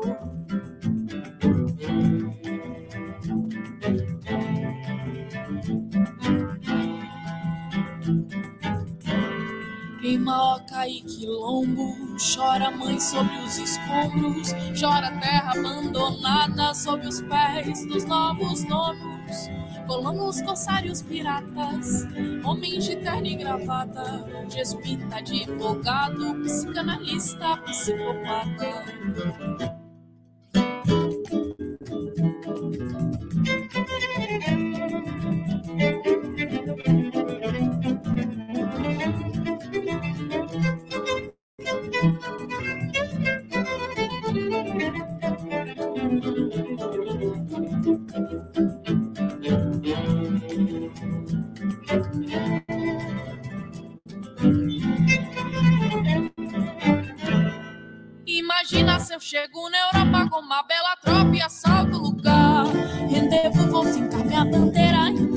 Terra vou mandar. Pode logo avisando pro Papa que é pra outra casa ele procurar. Que o grande castelo profano, vulgo Vaticano, já tá pra alugar. Pega o povo, faz tudo de escravo e manda pro outro lado para trabalhar. Vale mais quem tem olho mais claro e cabelo dourado, é outro patamar. Violenta a mãe, a filha, separa a família em terra de quem? Tudo isso em nome do Pai, do Filho e do Espírito Santo, amém. E agora traz aquele mapa que com uma faca eu vou dividir sua terra em 50 pedaços e pros meus amigos vou distribuir. E se um dia por sorte Oroninho soltar liberdade aqui viaia, tá tranquilo, meu caro amigo, tem dívida externa pendurada no bar. Pedro Cabral, assassino, filho da puta, ladrão. A te dedico esse hino que sai do meu violão. Foste o primeiro bandido dessa bandida nação. Te pintaram bonito, mas não esqueço não. Eu sou filha das índias e filha das filhas da escravidão. Eu sou filha das índias e filha das filhas da escravidão. Thank you.